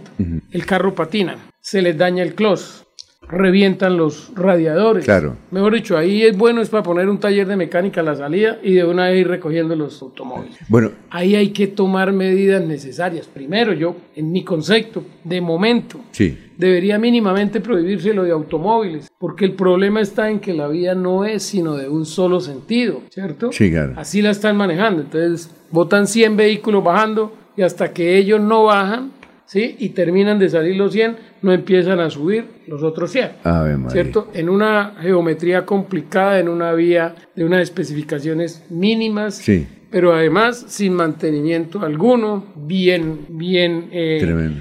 bien que bien. ¿Y cuánto es el peaje? como ¿Cuánto tal. es el peaje? No, peaje no hay. No, peaje no, No, tiene que eh, ser. sí, Pero cobran se le a hace la una entrada. aporte voluntario. Ahora, peaje, Es y- voluntario, pero, es voluntario, pero a la, a la entradita le van diciendo voluntario, pero son mínimo 8 mil. Mínimo ¿Paga ocho o mil. paga? Mínimo Y, 8 so- y mil. sobre todo si son Como turbos y purgante. eso les cobran 10 mil. Oiga. Entonces, a, a mí me parece que, Sí. que aquí ha faltado y hay desidia del gobierno nacional, porque es el gobierno nacional el ¿Por que qué el gobierno nacional? estar- porque Por- la vía que se fue es la vía que está do- ¿Y los concesionada. contratistas sí están pendientes ahí o no? La concesión por ahí no se ve. ¿Esa concesión es La verdad, española o eso- portuguesa? ¿O colombiana? es ¿Ah? por- española. Española, Sí, española. española era portuguesa y ahora es Sí. española. Ajá. Pero, pero digamos que, que aquí el señor alcalde acaba de decir algo muy importante, ¿cierto? Sí. ¿Por qué no empezamos a explorar la, la que llega a Motoso? Que me parece que es una vía ¿Por dónde de es? mejores De- especificaciones. eh, un poco más adelante, Ajá. frente a la náutica, se sube por esa parte y se llega a Motoso de Girón en una geometría un poco mejor. Es que aquí en Paraguay el problema, bajando, pues todos bajan Sí. pero vaya suba en un automóvil. Ah, de ya. verdad que usted lo viera, es que eso es una cosa, Y si no es una buena- cosa si contarla y otra cosa. ¿Y usted ha hablado con el actual secretario de Infraestructura para más o menos orientarlo? Sí. Él es muy joven. Sí, ya estuvimos eh, hablando, pero repito, aquí la solución es de la concesión porque la vía está concesionada Ah. y la problemática es una problemática de una vía nacional, es decir, que aquí debería estar era precisamente el INVIAS, el Ministerio, el- el- la ANI, buscándole soluciones a esta problemática, porque ya hoy todo, mire, hoy un viaje ganado, Sí, claro. que hay mucho comercio y que Sí, está claro. que se pierden unos contratos porque por ahí se saca ganado para, para exportar. Sí, claro.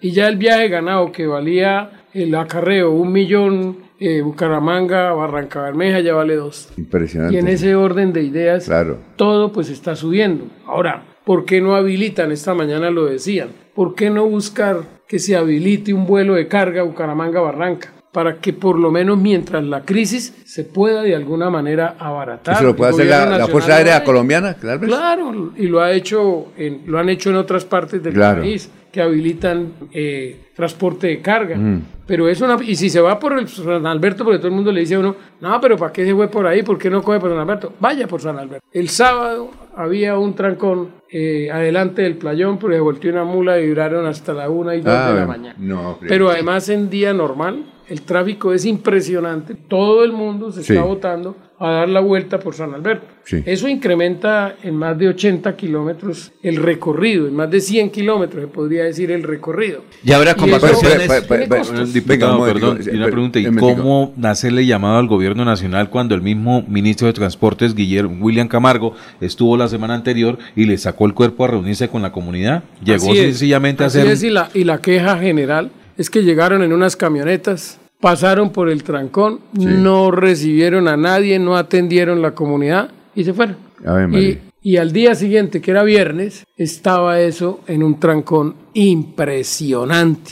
Eso re- realmente le falta es atención por parte del gobierno nacional. Hoy, ahorita tenemos a las siete y media sesión de la Asamblea, voy precisamente a radicar un debate de control político para invitar a los gremios, para invitar a la ANI, para invitar a todos a ver cuáles van a ser las soluciones, porque el problema no es un problema de poca monta, ni de ocho días, ni de 15 días. El problema es un problema grave para el departamento de Santander y en la medida que va pasando el tiempo, pues no se ve que se esté trabajando en una solución. Señor alcalde de San Vicente, doctor Oscar Rodríguez, ¿cómo está haciendo San Vicente? Es una emergencia, ustedes están encerrados, ¿usted qué están haciendo? El municipio está mejorando la vía que le dijo en Alfonso que nos une a Bucaramanga por Zapatoca. Esa. Es una vía que para carro pequeño, para buses de Cuatro Magdalena, ¿Cuánto se demora uno para ir a San Vicente por ahí? cuatro horas en vehículo Ajá. mediano, campero, cuatro horas. El, el viaje aumenta cerca de una hora y cincuenta, el doble. Sí, claro. Para nosotros es una vía interesante,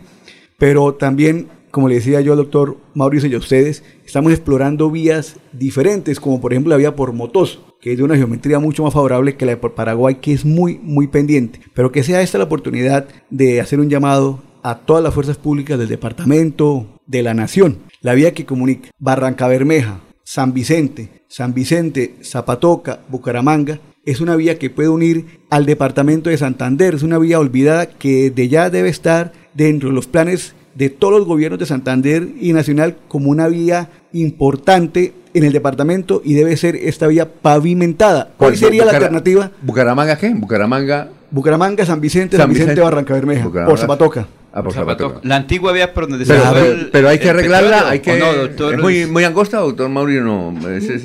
No, esa vía de Zapatoca, doctor Mauricio, usted la conoce muy bien. Sale a Galán. A la Cuchilla del Ramo, que es el cruce, es una vía completamente amplia. De ahí a San Vicente son cerca de unos 28 kilómetros, también que se pueden ir ampliando en la medida en que lo da el terreno, pero una vía pavimentada, esa es una vía que es estable, con pocos derrumbes, es una vía muy, muy buena para unir no solamente a Bucaramanga con eh, Magdalena Medio, con Barranca Bermeja, sino también unir a Zapatoca, unir a Galán, unir a San Gil, a Socorro, Barichara, con Topocoro, con San Vicente y con la futura Ruta del Sol, la troncal del Mayala Medio. Unimos a Santander por esta vía. Que sea ese momento. Esa es, es práctica, ¿no, doctor Claro. Mauricio? Es práctica esa. Totalmente Pero eso de la define el gobierno de Santander, ¿no?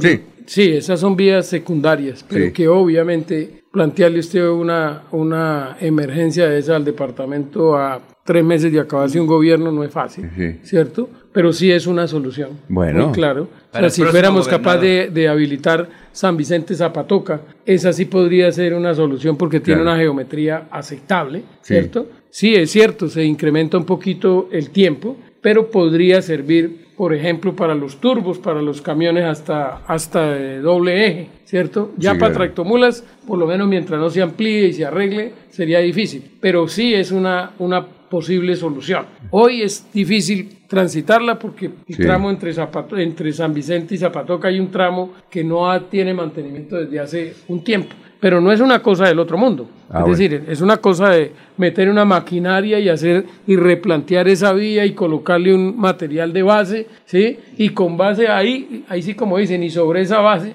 pueden rodar los vehículos perfectamente y sería una solución mejor incluso que la de Paraguay. Ah, es que bueno. lo de Paraguay hay que vivirlo para contarlo. Yo creo que ese día no amanecimos allá cerca de 300 vehículos Eh, porque entre todos empujando los carritos para orillarlos, Sí. porque repito, los clos, carros destapados en pendiente donde patina porque los Claro. automóviles tienen tracción Y trasera. mucho varado. Y, mucho varado. Y que se van el de adelante y no pasa ningún otro. Mejor dicho, eso es un caos completo. Son las 6 de la mañana, 21 minutos.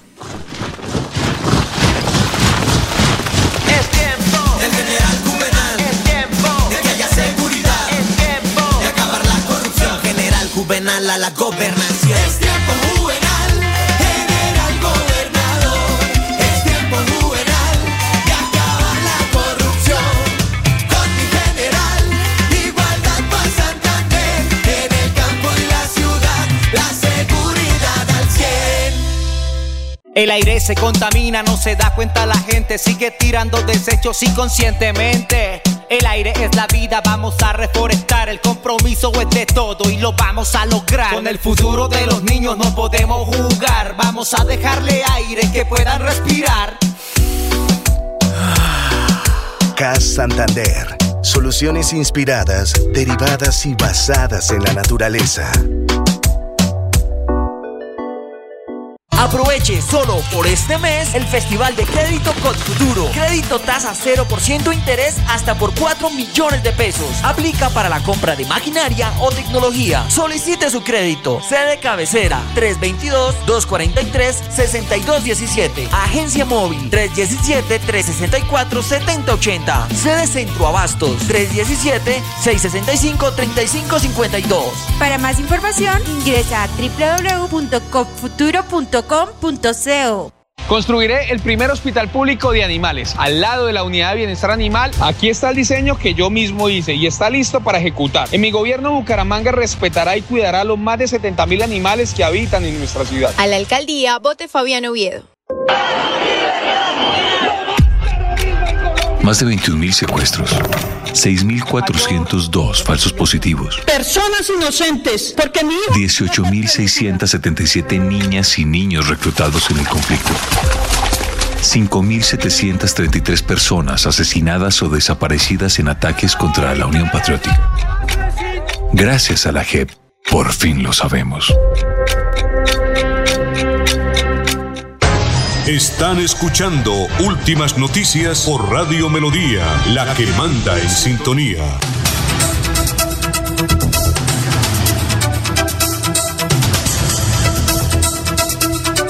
Bueno, alguna noticia para seguir con el tema acá, don Jorge. Estamos en Radio Melodía, estamos con el eh, expresidente de la Asamblea, el doctor Mauricio eh, Mejía, que es número 66, ¿no?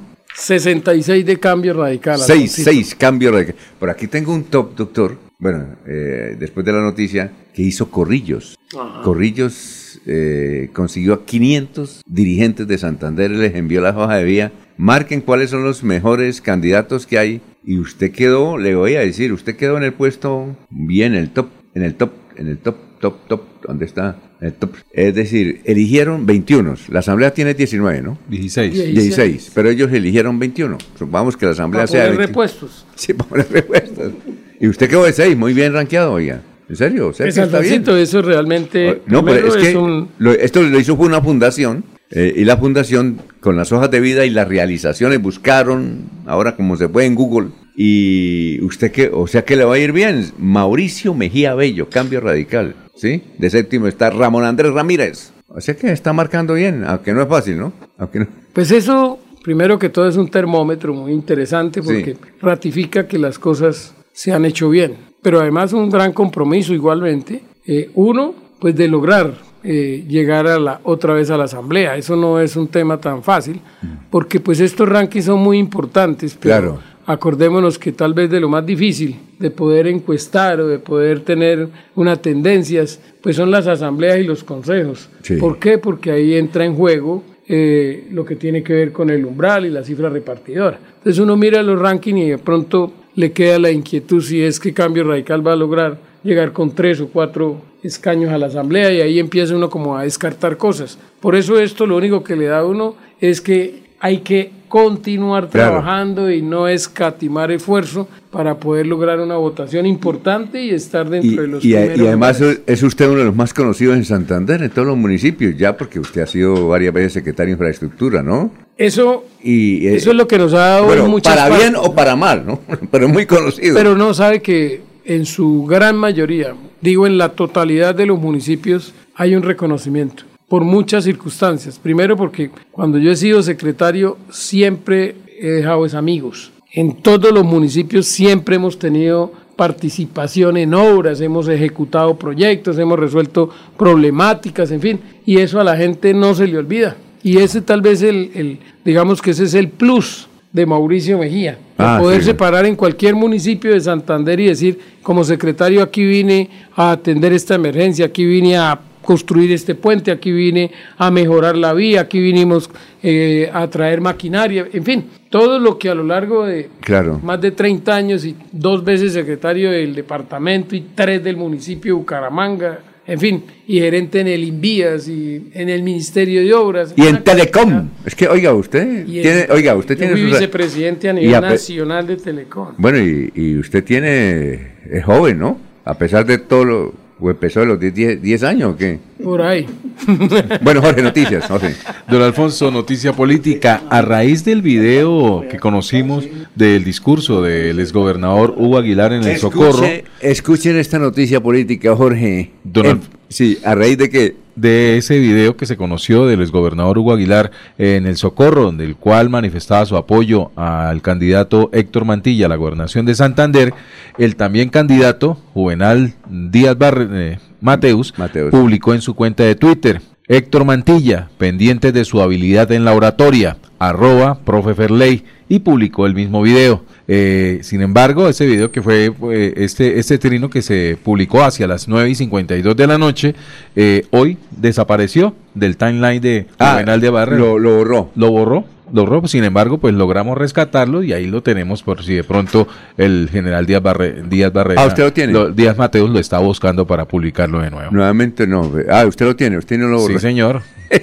Tenemos el pantallazo por si lo necesita. Ah, bueno, eh, bien, perfecto. Oye, una cosa, eh, eh, hab- hablando aquí con el señor alcalde de San Vicente eh, eh, y con el doctor Mauricio, eh, ¿cuánta plata usted que es alcalde se necesita para habilitar esa vía que ustedes dicen que es urgente, más cómoda para esta emergencia y para otras cosas de, Ba- Bu- de, Bar- de Barranca Bucaramanga? ¿Cuál es, ¿Cuánta plata se necesitaría, pues? Exactamente, eh, don Alfonso, es difícil estimarlo, pero el doctor Mauricio conoce muy bien. Estas vías requieren pavimento. ¿Cuántos kilómetros, cuántos kilómetros en total, más o menos? 40 kilómetros aproximadamente entre San Vicente y Zapatoca. Pero se puede emulsionar inicialmente. ¿El qué? Emulsionar, ¿Eso qué es? aplicarle emulsión, que es un material más ligero, eh, mucho menos costoso que el pavimento, por supuesto, lo que Ah, aplica. Ecopetrol en sus zonas petroleras. Sí. Y eso es una alternativa que puede durar cerca de dos años, tres años, y si le hace un mantenimiento periódico por todos los gobiernos departamentales, pues esa es una muy buena opción mientras se avanza en un buen estudio, un gran proyecto que ya inició, que inició entre Barichara, Zapatoca, Zapatoca, San Vicente, es, es la misma carretera. Entonces nosotros entendemos que iniciaron desde Barichara y es una buena opción, pero mientras se pavimente entre Barichara, Zapatoca, Zapatoca, San Vicente, incluyendo Betulia, la vía que está destapada, que queda de vía secundaria, se podría emulsionar, aplicar diferentes materiales como sus bases, material fresado, vibrocompactado, es que tengamos esa, esa atención por parte de los gobiernos departamentales y también nacional, porque Colombia es uno solo. Sí, claro. Y las vías es lo que une a las, a las regiones y en las provincias santanderianas especialmente el campesino, el agricultor, el productor, lo que más piden son carreteras. Exacto. Carreteras es lo que nos permite sacar nuestros productos. San Vicente saca diariamente más de 120 toneladas Mm. de cítricos, plátanos al área metropolitana. Entonces, somos una región muy importante. ¿120 toneladas en qué tiempo? En cítricos, no diariamente. 120 Son 20, 30 turbos de Una despensa agrícola. mucha Bueno, qué- comida. Qué, berraquera. Oiga, doctor Mauricio, una cosa.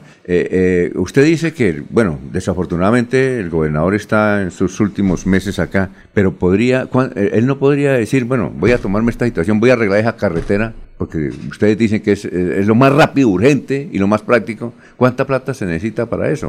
¿O, o No, puede o algo? Eh, esa es una para atenderlo como emergencia, como lo dice Sí, aquí claro. el señor alcalde, no para pavimentarlo, porque pavimentarlo vale un cojonal de plata. Sí, claro, sí. ¿Cierto? Como emergencia, sí. Pero, pero por lo menos para atender una emergencia se necesitan a lo menos 10 mil millones de pesos así de afán. Sí, cosa claro. que no va a ser fácil para un gobierno terminando. Queda difícil buscar, pero pues, sí. buscar de dónde 10 mil millones de pesos hoy. ¿sí? Pero, pero es que ahí es donde debe de entrar el gobierno nacional. Así como lo hemos hecho en otras vías, Galán Sí, claro. Barichara Galán Zapatoca, que se Mm. están invirtiendo unos recursos importantes. Sí. El gobierno nacional puede decir, mire, ya le voy a ayudar, gobierno departamental urgente, y méntela como, una, como un plan de contingencia para la vía nacional, y ahí pueden rápidamente coger y mejorar. Es Usted va a plantar mejorar, eso ahorita a las siete y media en, en la- asamblea. Ojalá a- que vaya vamos alguien a- de la. A plantear el debate y el Claro. debate lo, lo vamos a, a poner hoy en la mesa. Sí. Y esperamos programarlo para la semana entrante el miércoles. Esperamos que esté el alcalde Zapatoca, que estén todos los alcaldes, El que de- estén los gremios, el de San Vicente. que venga la ANI, que esté el secretario de Infraestructura.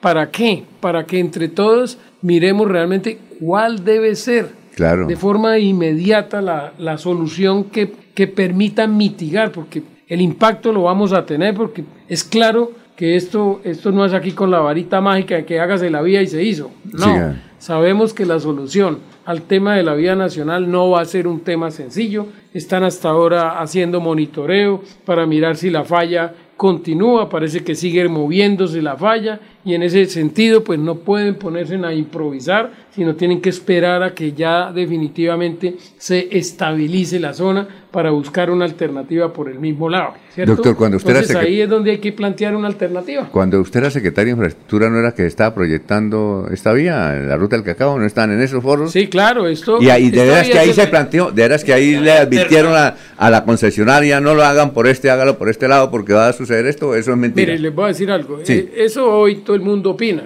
Sí.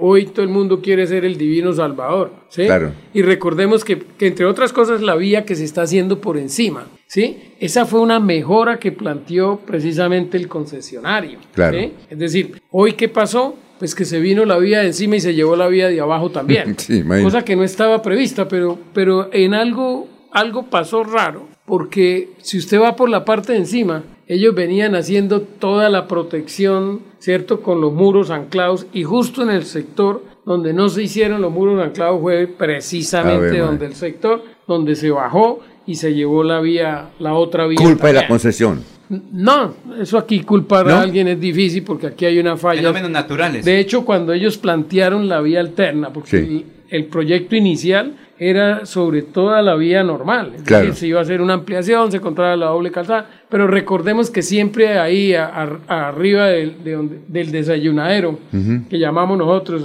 eh, en brisas, Sí, claro. a- arriba siempre era el bendito problema que llovía Sí. y se cerraba la vía. Ajá. Entonces el concesionario por mejor hacer planteó un desvío por Portugal a Sí. salir adelante de la estación de, de servicio. Sí, claro. ¿sí? Mucho más estable, mucho más corta y mejor geometría. Sí, Y la ANI pues obviamente les aprobó esa modificación. sí. Nadie esperaba que esa se llevara a la otra y nos quedáramos hoy como quedamos. Porque de ahí para adelante hubiera sido más abajo, pues tenemos la alterna. Sí, claro. Es decir, en la parte ya del puente de Lisboa llegar al puente, pues ya están funcionando las dos. Se va Sí, la una, pues queda la otra. ¿cierto? Y, y con unas excelentes obras, hay que decirlo, porque esa vía que se hizo nueva, esa vía es de unas especificaciones con unos túneles Claro. que, que no le envidian a nada una vía internacional incluso, Ajá. ¿cierto? Sí. y con unos puentes y todo, en fin. Pero desafortunadamente nos cogió justo donde debía coger, donde Claro. lo deja casi que, que sin posibilidad de plantear alternas ni nada en ese sector. Entonces por eso están acudiendo a la vía Paraguay. Yo recuerdo que la vía Paraguay en su momento también nació precisamente porque lo de la renta San Vicente Sí. veía- se veía cada ratico que se desplomaba y se desplomaba sí. y alguien planteó en un momento, y esa vía la hizo y la, y la ayudó en un momento a abrir el departamento, ¿sí? Ujú. que fue votarse por Paraguay a Claro. subir a la parte de abajo. Ujú. Hoy se está, es la, prácticamente hoy es la única solución. La gente me dice hoy que está, hoy se está gastando tres, cuatro horas solamente esperando para pasar. María. Porque, porque la variante no son sino cinco kilómetros. Sí, claro. Es decir, si, si estuvieran buenos, Sí. 5 kilómetros los pasa uno en 15, 20 minutos. Sí, claro. ¿Cierto? Pero el problema es la pendiente, son unas pendientes muy fuertes, pero además el mal estado en que está la vía. No tiene obras de arte. Bueno, le faltarían muchas cosas para poderla convertir en una alterna. Pero se habla que sería más fácil de pronto habilitar o tener en cuenta, obviamente, que haría aislado San Vicente, el Carmen y toda esta región. La vía aquí por el Café Madrid a Sabana de Torres, que sería lo ideal para salir a Barranca Bermeja, pero se quedaría aislado el, eh, gran parte de Santander, porque es que como dicen, seis meses va a afectar toda esta situación y va a afectar de todas maneras el proceso electoral porque hay dificultades para sacar los votos. Pues mire, es que, es, es que esas son posibles eh, alternativas, que de hecho de esas sí están los estudios. Claro. Ah, Ustedes todos conocemos y los santanderianos cuánto tiempo nos hablaron de la supervía. Sí, claro. Mucho tiempo. Sí. ¿sí? Pero ¿cuál era el problema de la supervía? Pues precisamente uno, el corredor eh, férreo. ¿Por qué? Porque el corredor feo- férreo no lo dejan tocar. Mire el problema que tenemos en, en Barranca Bermeja, Puerto Wilches. ¿sí? ¿Cuánto nos reclama la gente allá del Sogamoso Claro. y todo que le dejen habilitar la, la vía, que es una vía de buenas especificaciones que Sí. está al lado de la vía férrea y no la dejan tocar? Entonces, ¿Por qué no la dejan siquiera- tocar? Porque eso es propiedad del ministerio y allá tienen una, un- unos proyectos Sí. para habilitar la vía férrea y entonces ellos dicen que, que empezar a afectar el corredor alrededor de la vía férrea es permitir un tráfico que a futuro se les va a volver en un obstáculo para impulsar el tema férreo. Exacto, el primero de ellos, don Alfonso, porque el, el, el puente que comunica Puente Sogamoso con Barranca Bermeja es un puente férreo, por lo tanto no está habilitado para el tránsito de vehículos. Y segundo, el corredor férreo eh, tiene un margen de seguridad de 50 metros al lado y lado de la, de la carrilera. Y la carretera que va de Puente Sogamoso a Barranca Bermeja va paralela dentro de ese corredor férreo. Son las 6 y 38. En Melodía valoramos su participación.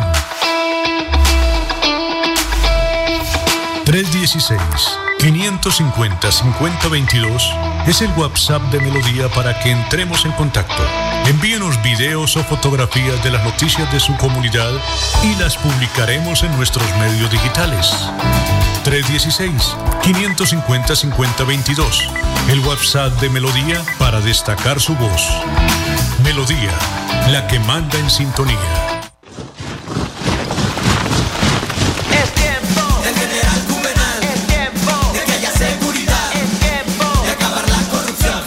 Juvenal a la gobernación. Es tiempo Juvenal. General gobernador. Es tiempo Juvenal de acabar la corrupción. Con mi general, igualdad para Santander.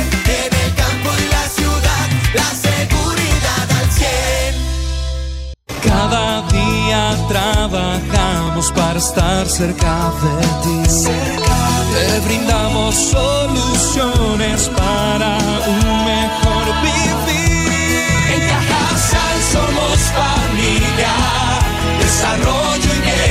bienestar. Cada día más cerca para llegar más lejos.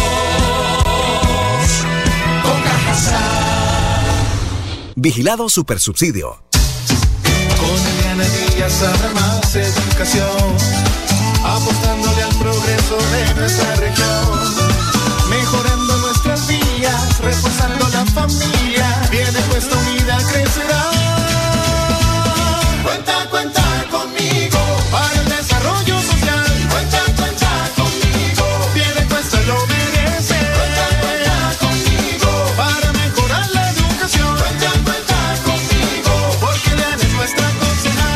Votar por Eliana Díaz, marque la Fuerza de la Paz número 13. Publicidad, política pagada. Ole, mano, ¿nos pegamos la rodadita en bici hasta Morro? No, mi perro, pero esa carretera está toda llena de huecos. Hace como 30 años que está vuelta nada. ¿Cómo se le ocurre? ¿Hace cuánto no pasa por allá? La alcaldía la arregló desde el Parque del Agua hasta el antiguo Corcovado. Vamos para que vea.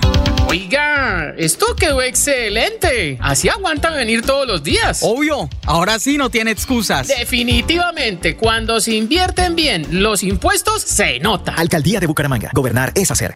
Amigo lebrijense, les habla Javier Uribe Mota, candidato a la alcaldía de Lebrija por la nueva Fuerza Democrática, contando con el respaldo del Centro Democrático del doctor Álvaro Uribe Vélez y el nuevo liberalismo de Luis Carlos Galán Sarmiento. Quiero vi- invitarlos este 29 de octubre a que voten por mi nombre a la alcaldía de Lebrija para que nuestro municipio recupere el rumbo y el campo vuelva a ser el motor del progreso y desarrollo de la capital piñera de Colombia. Javier Uribe, a la alcaldía. primero Lebrija. Publicidad política pagada. En Comultrasan Hogar encuentra en todas nuestras tiendas lavadoras, neveras, televisores, mini componentes y muchos productos de la marca LG que puedes comprarte contado o a crédito por nuestros convenios con electrificadoras y libranza. Encuéntranos también en comultrasan.com. Vigilado Super Solidaria. Deportivos Carvajal, con las mejores marcas del mundo a tus pies, presenta Los Deportes con Maribel Gallo.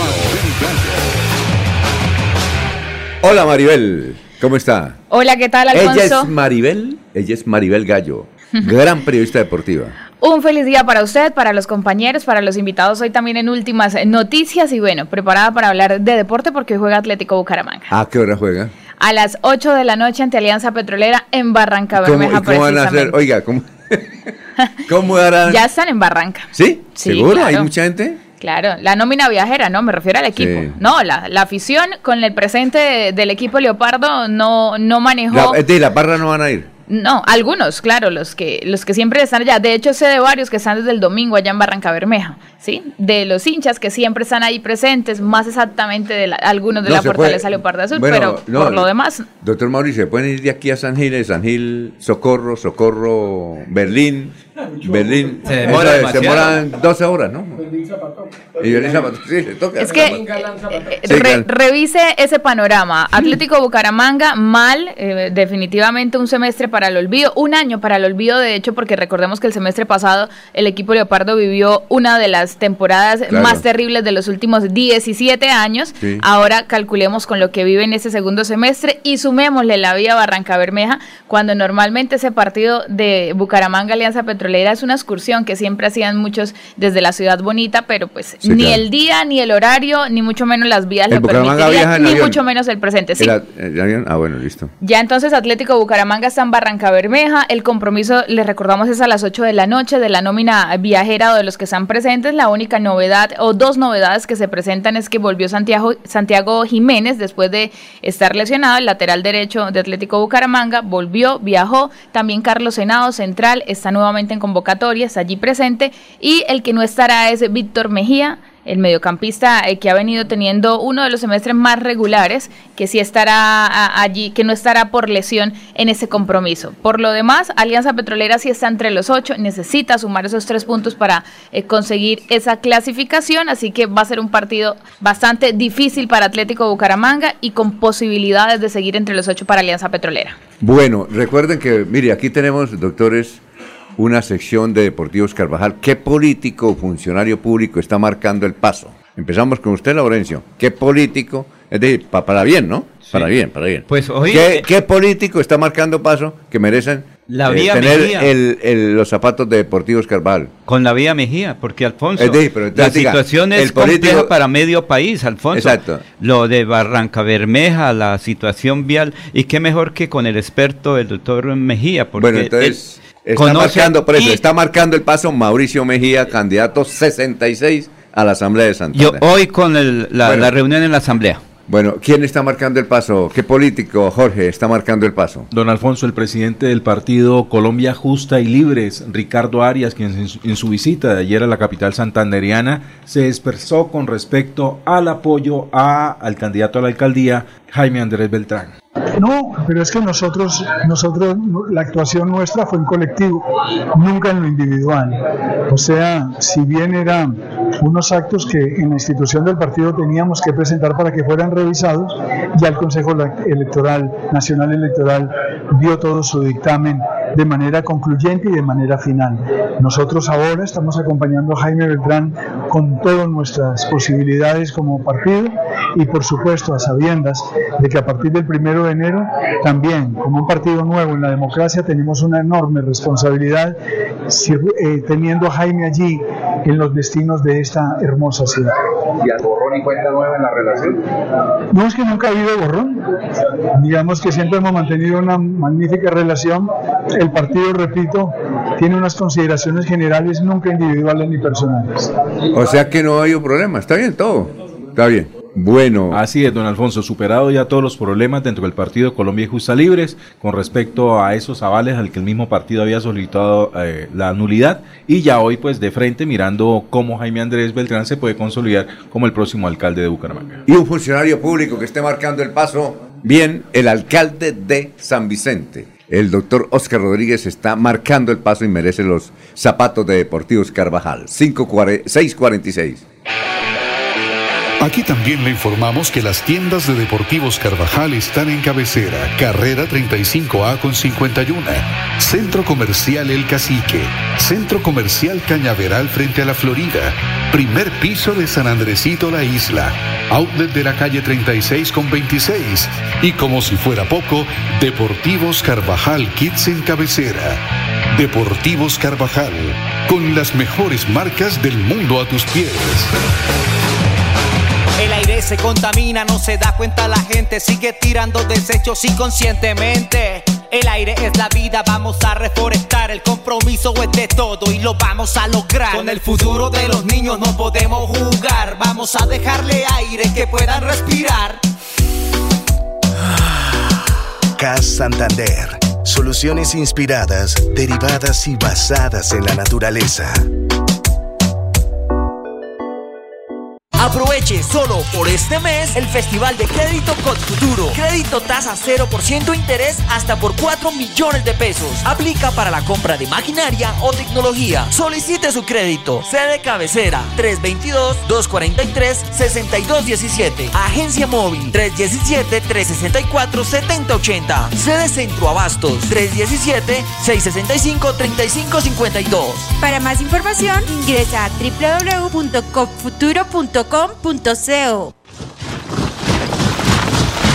Es tiempo del general Juvenal. Es tiempo de que haya seguridad. Es tiempo de acabar la corrupción. General Juvenal a la gobernación.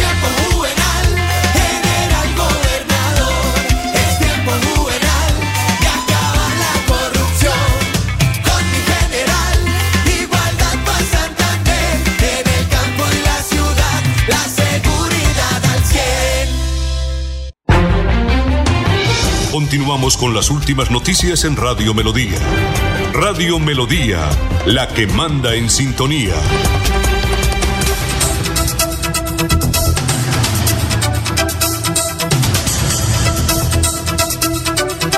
¿Tiene usted alguna noticia? Pero. Don Alfonso, un Ah, saludo muy especial para? Deyanira Luna, nuestra comunicadora amiga allí en, en Lombardía, en, en Italia, quien está muy atenta a la eh, transmisión de nuestro de últimas noticias del día de hoy. Le envío Sí. un saludo al alcalde de San Vicente. Ah, bueno. Ella recientemente estuvo de visita en San Vicente de Chucurí, bueno. que vino junto a su esposo Claudio, quedaron enamorados de la región, compraron propiedad eh, allí en San Vicente de Chucurí, una finca que obviamente es productiva y que pues Ah, bueno. de alguna manera se ha afectado por esta situación de la carretera y obviamente desde Italia hace oraciones por la pronta recuperación de la vía y le desea éxitos al alcalde de San Vicente. Se me olvidó, Maribel, si usted tenía a alguien marcando el paso, algún político, ¿no? O to- o- o- ¿Sí lo tenía? Pues pensándolo bien, sí, me parece que eh, el ingeniero Juan Osma del Partido Verde que estuvo aquí presente, que es candidato, a la asamblea, eh, le vi en sus redes sociales que publicó que está entre los eh, candidatos elegibles de la revista Corrillos, ¿Cómo se llama?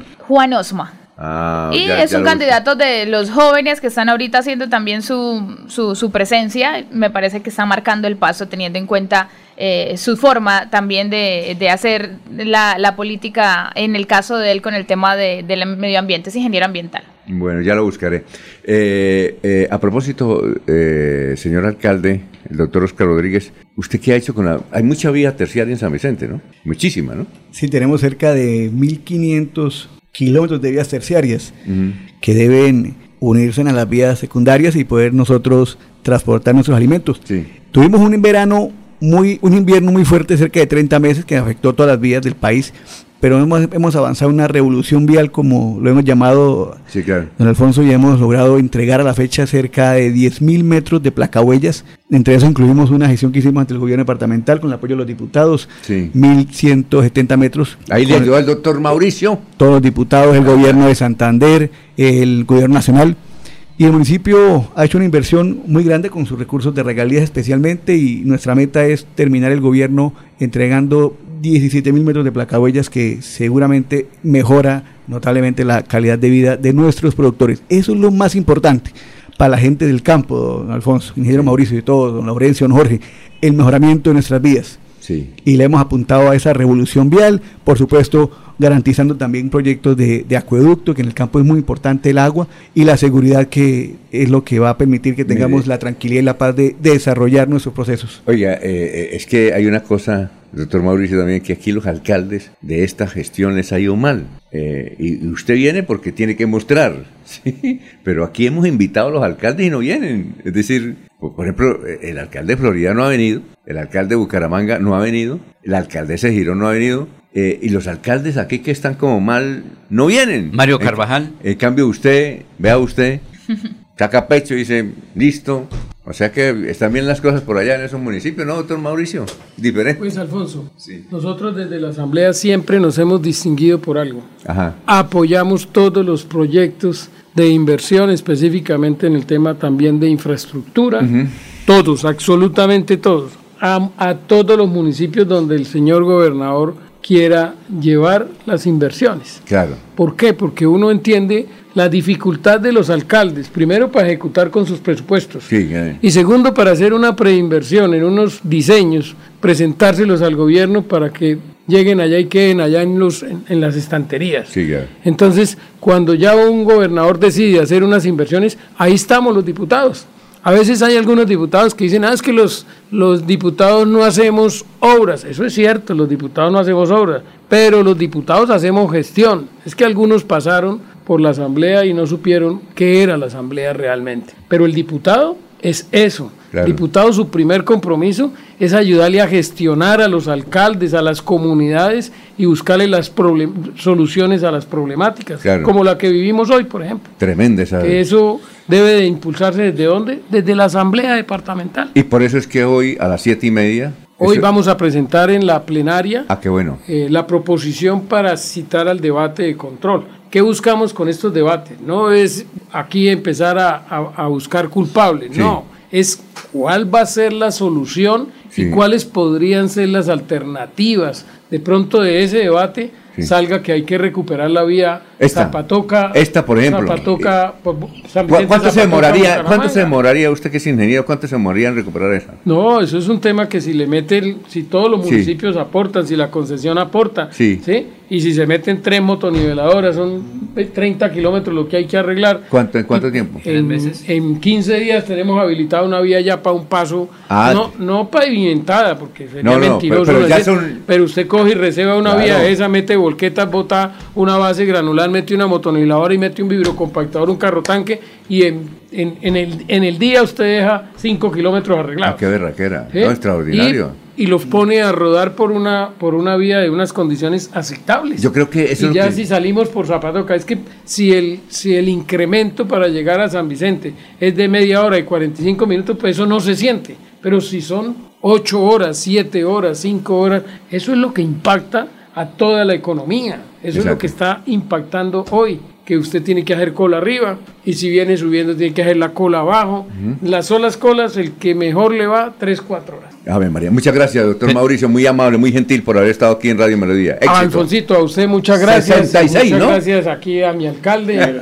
¿sí? Número 66 Ha en hecho una excelente gestión a todos los compañeros de la ¿Usted mesa. dónde- usted dónde de vota? En San Vicente, a todos. San Vicente, por favor. Alfonso, pero la pregunta del No, no, alcalde. pero es que, vea, el, Yo, es el tiempo, es el tiempo. Señor el tiempo. alcalde, en este momento, ¿qué productos se pueden perder en su municipio? Porque es una despensa agrícola y va a afectar a Centrobastos y a la costa. El aguacate es un producto muy, muy delicado. Ustedes saben lo, lo rico que es, pero lo rápido que se madura. La misma naranja, el banano, todos los productos que, que nosotros traemos al área metropolitana son riesgosos de que se puedan perder por problemas en las vías, por el tiempo, porque se maduran muy rápido. Entonces, por eso las alternativas que escucho el doctor Mauricio, sé que lo va a hacer desde la Asamblea como lo, lo ha hecho Claro. siempre. Para San Vicente es una gran noticia y también para el Es una medio. noticia, doctor Mauricio, lo que está diciendo, según las redes sociales acá, con lo que está diciendo lo que usted va a hacer en la Asamblea hoy. Porque es que es muchas las familias que dependen del turismo de Topocoro, dependen de San Vicente, de Barranca Bermeja. Esta noticia, ojalá vaya el gobernador y,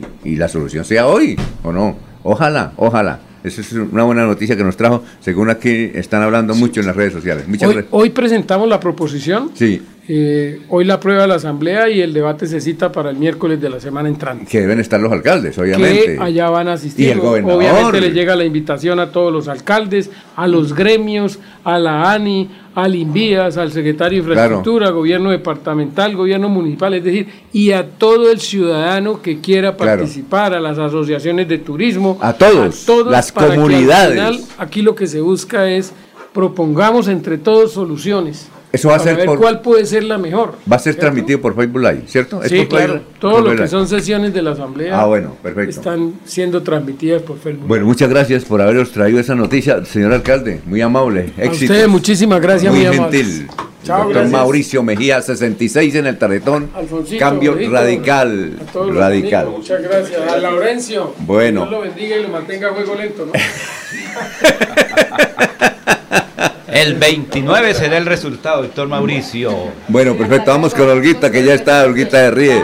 Olguita, Olguita. ¿Cómo está, Olguita? Muy buenos días, Alfonso. Muchas gracias. El saludo también para los compañeros de la mesa de trabajo y todos los oyentes de Últimas Noticias de Melodía. La Secretaría de Desarrollo Social de Bucaramanga firmó un convenio con la Universidad Santo Tomás para realizar un curso de programación y robótica dirigido a adolescentes. Este curso tendrá una duración de 29 horas y busca fortalecer la orientación vocacional. ¿Cuáles son los temas que se abordarán? Nos responde Jenny Rodríguez, coordinadora del programa Primera Infancia, Infancia y Adolescencia. primer módulo en los que se van a ver fundamentos de electrónica básica y lógica de programación. Un segundo módulo que es de mini retos de acuerdo pues al área de interés del adolescente, que se puede ser en temas de ciencia y salud, puede ser en temas de ingeniería y tecnología, puede ser en temas de pensamiento y diseño. Y un tercer módulo que es ya básicamente el de proyectos, que es en, el que los adolescentes van a materializar lo que aprendieron y pues digamos que hay unas temáticas específicas como lo que tiene que ver con tema de modelación y selección de materiales y piezas, eh, todo lo que tiene que ver pues en el avance y la construcción de su, de su proceso y algo muy importante es que van a poder tener una visita guiada a los laboratorios de ingenierías de la Universidad Santo Tomás. Son 160 adolescentes entre los 12 y 17 años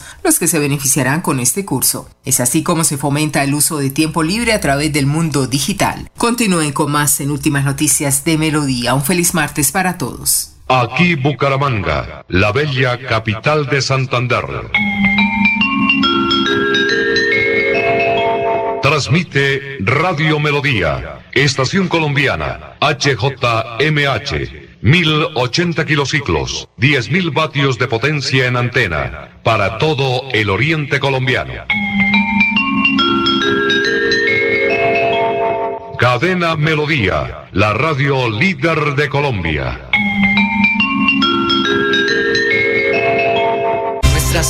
Ciudades serán seguras. Nuestras regiones serán productivas y en el campo. Por nuestra gente, más conectividad. Más conectividad. Avanza. Santander va con Héctor Mantilla, gobernador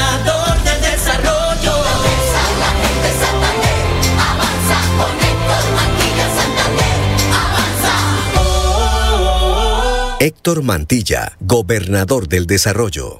Amigo lebrijense, les habla Javier Uribe Mota, candidato a la alcaldía de Lebrija por la nueva Fuerza Democrática, contando con el respaldo del Centro Democrático del doctor Álvaro Uribe Vélez y el nuevo liberalismo de Luis Carlos Galán Sarmiento. Quiero vi- invitarlos este 29 de octubre a que voten por mi nombre a la alcaldía de Lebrija para que nuestro municipio recupere el rumbo y el campo vuelva a ser el motor del progreso y desarrollo de la capital piñera de Colombia. Javier Uribe, a la alcaldía. Primero Lebrija. Publicidad política pagada. En la calle está la gente. En la calle están las noticias. En la calle está la radio. Donde la ciudad vive, donde la ciudad se mueve, se producen las noticias y ahí está nuestra radio. Melodía, en la calle, al lado de la gente, donde se viven las noticias.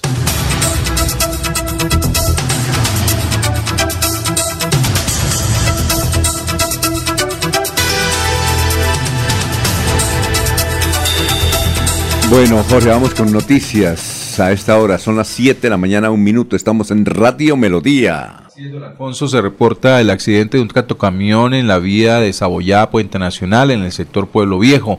Al parecer el automotor quedó sin frenos. El conductor se lanzó antes de accidentarse el tractocamión y salió ileso. Estuvo a punto de ser arrollado por una camioneta Chevrolet Tracker que logró esquivarlo. Eh, se publica, se conoce de un video en el que se observa a quien manejaba el tractocamión de camiseta blanca tratando pues ya de reponerse a este incidente y de proteger la carga que llevaba. Muy bien. Bueno, eh, Maribel, ¿usted tiene noticias sobre un bar? ¿Él es de Barranca? ¿El que está por, por ahí perdido en, en Israel? No, no, no es de Barranca, pero jugó en Alianza Petrolera en el fútbol colombiano. Entonces, por eso en estos momentos es bastante eh, sonado el tema de eh, David Cooperman, se llama. Él jugó en Fortaleza. Eh, ¿Pero dónde es el? Cooperman es como... Él es, eh, tengo entendido que es de Bogotá, es Rol. Ah, Rolito. Sí, señor, de 26 años. En esta oportunidad lo que se habla eh, de David Cooperman, él jugó precisamente en Fortaleza en 2019-2020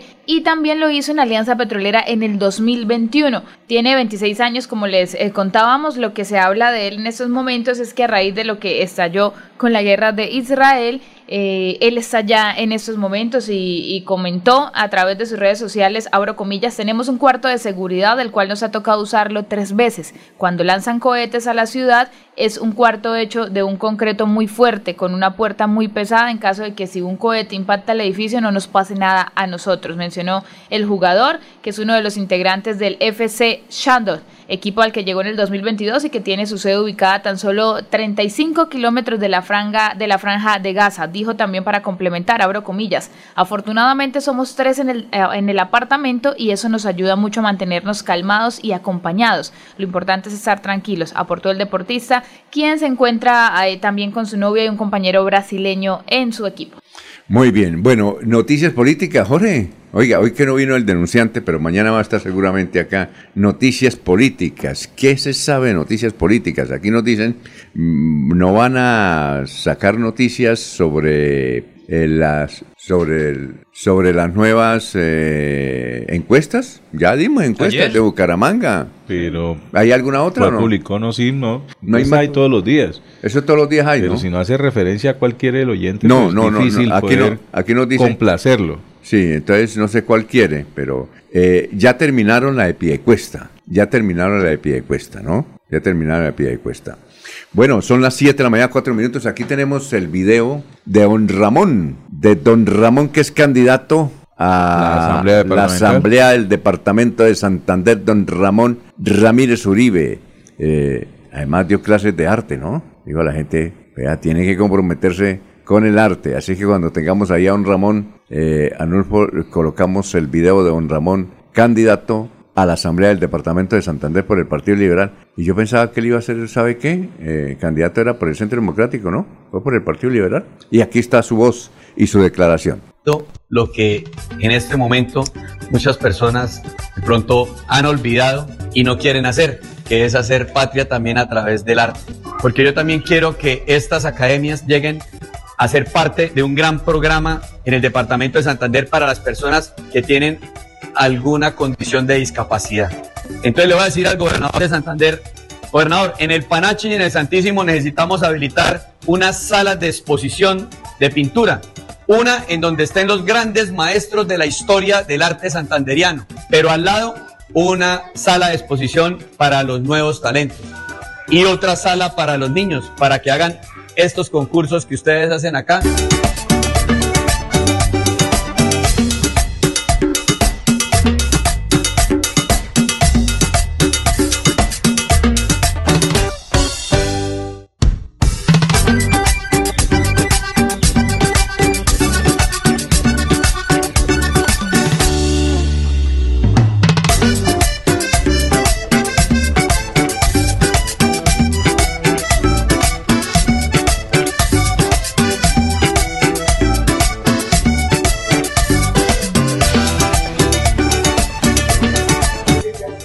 entrega de esta obra que vamos a titular Navegamos por el arte en Santander, L55. En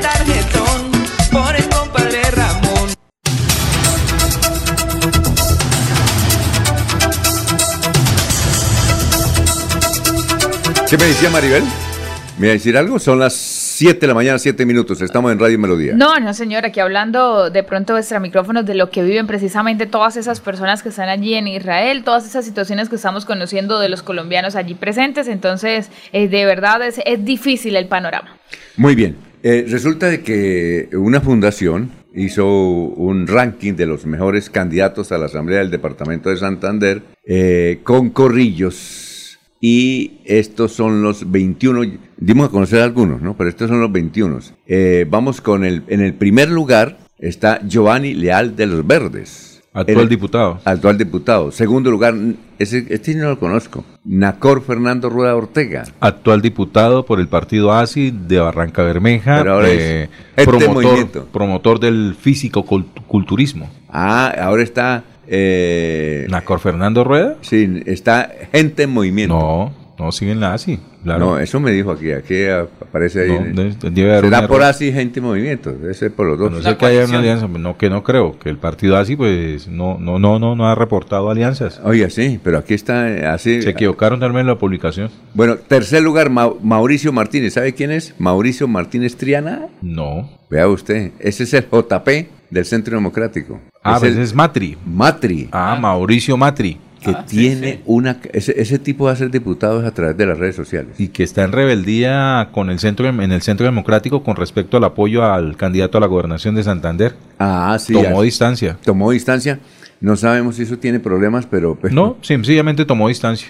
Pero ojo que él va a ser una sorpresa por es una cantidad de seguidores en Colombia. Ese, ese- yo le decía cuando vino aquí le dije, usted que no es también de Piedecuesta. Qué curiosidad lo de, lo de Piedecuesta, ¿no? Para- JP es de Piedecuesta. Y este muchacho es lo contrario de JP, pero tiene muchísimos seguidores en Colombia. Vea esas marchas que ha organizado. Esa hace la sorpresa en, en- en votación. Pónganle cuidado. Ese Matri, Matri, Matri. Eh, porque son muchos. Usted lo ha visto. ¿no? Sí, señor. Se maneja. Bueno, en el cuarto lugar está Jairo Céspedes Camacho de Cambio Radical, que ya fue senador, ya fue representante de la Cámara, fue uno de los fundadores de Convergencia Ciudadana, fue de Sedano. Sí, de- del Murco. Godito como Director usted. del INVIMA. Director nacional del INVIMA. Bueno, ese fue el que prohibió los mataderos, ¿no? Pero ya dice que está contento con haber eh, el gobierno actual reabierto esa posibilidad que cada, cada municipio tenga, tenga su matadero. Todo municipio que se respete a un Laurencio debe tener su casa cural, su iglesia, su plaza de toros. Ya no, no tanto, ¿no? Pero- Centro cultural. Centro cultural y su matadero. Siempre No, y cuando no. cumpla con las normas sanitarias. ¿no? Matadero no Sí, se claro. llama beneficiario de ganado Bueno, de carne. Porque es en que mi no- tierra barichara decían matadero. Sí, ese era el lenguaje antiguo. ahí cerca de la plaza, allá. En su tierra, ¿cómo le decían? No, sí, el matadero municipal. Bueno, eh, está eh, bien. Matri. En el cuarto, en el quinto, Sergio Andrés Delgado Hurtado. ¿Usted lo conocen? No, no lo conozco. Sergio Delgado. No lo conocemos. Aquí porque ¿De qué aparece? partido? Es que aquí me aparece, no sé, una voz ahí rara que se mete. Sí. Bueno. Un. Un, eh, también está David Castellón Calderón, ¿lo conocen? No. Aldemar Sánchez Rodríguez, este sí, el hijo de Comino, el que tiene 47 hermanos. ¿Cómo? 40, ah, no sabía, 47 hermanos. Es que hay Dios un mío. diputado en San Gil, un candidato a la, a la asamblea, creo que por ahí, que dice, yo estoy convenciendo primero que todo a mis hermanos, a mis 47 hermanos que voten por mí. Son 48 hijos del mismo, con diferentes mujeres, pero del mismo. 48, ¿sí? Es una historia, es como para una... Yo le dije, escriban un libro. Dijo, sí, por ahí alguien ya está escribiendo Sí, claro. un libro y una serie para Netflix. Porque es que resulta que cuando murió el papá, Luis Sánchez El papá Comín, de los 47. de los 48, De los 48 con él, sí. Una, una el- eh, cuando murió el papá, una anécdota, en plena iglesia allá de San Gil, que el cura llegó y dijo, como que criticó al, al señor por, es que 48 hijos, y creo que un señor, uno de los hijos se puso bravo y alzó la mano y criticó en la misma iglesia la actitud del sacerdote, ¿no? Sí, porque el sacerdote estaba hablando allá en sus oraciones y mirando la Biblia. Este señor que tiene 48 hijos aquí reunidos, tal, tal, como que le dio una especie de crítica y llegó, al- alguien no se aguantó y lo, no supo esa historia, eso fue una anécdota. Bueno, eh, en séptimo lugar está, ah, pues, sexto lugar está Mauricio Mejía, séptimo Ramón Andrés Ramírez de los elegibles, octa- David Castillón, noveno Aldemar Sánchez, eh, a ver, décimo Andrea Blanco Pimiento, de la, la cuñada del coronel, ¿no? 11 Hugo Andrés Cardoso, 12 Claudia Lucía Ramírez, actuales diputados, los dos, Hugo Cardoso y Claudia Lucía Ramírez. Exactamente. Eh, luego, el número 13 también igualmente Ah, ¿usted los tiene ahí? Sí, Hágame sí, el ya favor los y siga mientras. Camilo Alfonso Torres Prada, del Pacto Histórico, sería la tercera oportunidad que llegaría a la Asamblea Departamental eh, con mucha fuerza en el Magdalena Medio y se ha dado la tarea también de recorrer los demás, las demás provincias del departamento para lograr una nueva curul en la Asamblea Departamental. Le sigue en la casilla 14 Jorge Humberto Rangel Buitrago del Partido Conservador Mira, sí, quien pasaría del Consejo de Bucaramanga a la Asamblea Departamental a nombre del Partido Conservador. En la casilla número 15 de los elegibles eh, para la Asamblea Departamental aparece Javier Fran- Francisco Javier González Gamboa, actual eh, concejal de Bucaramanga, y quien eh, a nombre del Partido Liberal estaría eh, nuevamente eh, eh, ahora aspirando para la Asamblea del Departamento. Arley Octavio Valero Sáenz, actual diputado de, de- de Santander por el Partido Conservador y eh, ahora con el apoyo del Mira busca una segunda elección para eh, la Asamblea Departamental. Mario Andrés Morales Fuentes del Nuevo Libera- Liberalismo, no sé quién es. Ese Ese sí es, no- de, es de San Vicente, ese es de Girón. Sí, mal Él, no. es- él es de Girón, de Girón. Casilla Hijo de 10. Mario Morales. ¿Sí lo conoce Laurencio? Claro, Mario sí, Morales, sí, sí, claro. sí. ¿Quién más? En la 18 aparece como elegible Jesús Alfredo Ariza Obregón, de Cambio Radical. El hijo de- de- del pescadito. ¿Qué de más? Alfredo Ariza. Sí. En la casilla 19, Humberto Castellanos Bueno, de la Liga de Gobernantes Anticorrupción. Sí. Eh, número 20, Orlando Rondón Azuero, del, por el Partido Independientes. Y el 21 elegible sería Erly Diana Jiménez Ba- Barrera de Sumemos. Ella es Diana Jiménez, la que Sí. hace poco acá. Sí. Esa sí la veo muy, muy segura. ¿Es el número 21? Eh, sí, está como opción 21 entre los elegibles de Corrillos. Bueno, aquí está Javier, eh, no, perdón, no, Luis Carlos. Juan Carlos. Juan Carlos Ayala, que es candidato a la alcaldía de Florida Blanca por segunda vez, ¿no? Hace cuatro años, recuerda que usted estuvo acá, era por el Partido Verde, ¿no? No, no, Colombia Renaciente. Ah, Colombia Renaciente, Colombia Renaciente. Bueno, y ahora está de candidato. ¿Cómo le ha ido? ¿Está por la liga, por Rodolfo? ¿Sí lo está ayudando o no? Sí, señor, muy buen día para todos. La audiencia de Melodía, que pues, como siempre... La que ha- manda en sintonía. La que manda en sintonía, la que siempre eh, la guardiana de la democracia. Para nosotros es un placer estar acá, don Alfonso. Gracias por tanta generosidad. No, eh, bienvenido. ¿Y por qué cree que ahora sí? Bueno, nosotros concebimos la política como un proceso, paso a paso, ha sido nuestra campaña. Vamos avanzando uno a uno, hablando con cada persona. No tenemos los recursos, don Alfonso, su merced sabe que hemos hecho siempre una Son campaña. recursos humanos que tiene usted. recurso humano bastante, gracias a Dios. Hemos hecho durante tanto tiempo trabajo social y, y- y eso hemos mostrado con la gente y, y nos han ayudado. Realmente. Ahora, usted tiene una particularidad y es que usted tiene su sede, si llueve se moja, tiene su sede en, en plena vía pública. Él llega y instala los, los muebles, los escritorios en vía, vía pública. ¿Ningún aguacero le ha destruido las cosas? Eh, Diosito ha sido muy generoso. Eh, no, aún no, aún no esperemos que, que tampoco en lo que hace falta de la campaña. ¿Usted se ha visto la sede de él? ¿Ese? Vi la nota, algunas fotografías, una sala adecuada allí en, en el parque de, de En Florida Blanca. sí. ¿Dónde las tiene? ¿Dónde las ubica, por ejemplo? las? Alfonso, yo, yo- yo creo que, que- que si no tenemos los recursos para pagar una sede física, pues dijimos, hombre, pues a la sala de mi casa saquémosla a la calle Ajá. y sacamos los muebles. La transportamos, eh, don Alfonso, aquí para entre nos y todos los que nos escuchan, Sí. en, un, en, un, en un Chevrolet Apache modelo 56. ¿Y no se dejaba ahora, No, hermano? nada, no, eso es un- se llama drogo. Ese es el y, caso, yo, ¿no? y yo lo manejo, lo maneja mi hijo, lo maneja Máximo, que es candidato al Oye, consejo. usted nos ha hecho un videito del proceso de cómo ustedes trasladan la sede, desempacan, colocan. Eso es, es Sí, para una serie, viejo. Nosotros, nosotros eh, eh, hacemos las cosas con, con- con mucho amor, con mucho corazón y sobre todo, eh, don Alfonso, nuestras convicciones son inquebrantables, como el amor a mis hijos, que están conmigo caminando todos los días, eh, eh, poniendo la cara, hablando con la gente. ¿Cómo, amor, ¿Usted tiene hijos grandes ya? Claro, don Alfonso, yo tengo, Luego, uh, ah, usted. yo tengo un- una, una princesa de, de 23 años, No, la pero niña, usted- usted- y mi hijo- Come años Oye, se ¿usted llama, come, come años? años. ¿Se hizo la cirugía plástica No. o qué? No, no, no, llevamos una vida lo más tranquila posible, pues soy feliz en la vida. ¿Le ha rendido?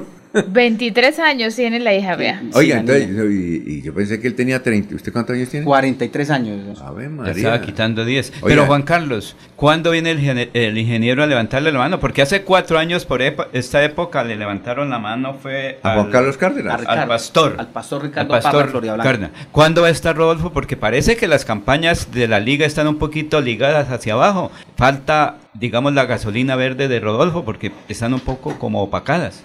La liga es Rodolfo, Rodolfo es la liga.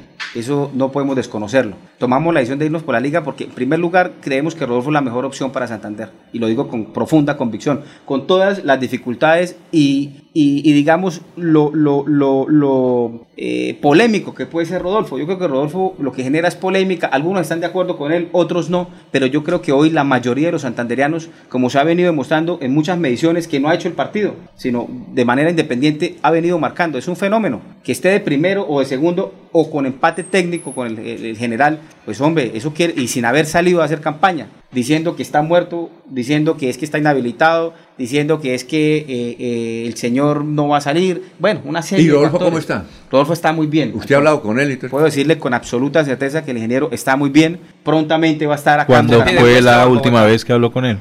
Hace más o menos dos, tres días. Ah, bueno. Telefónicamente. ¿Y, y bien?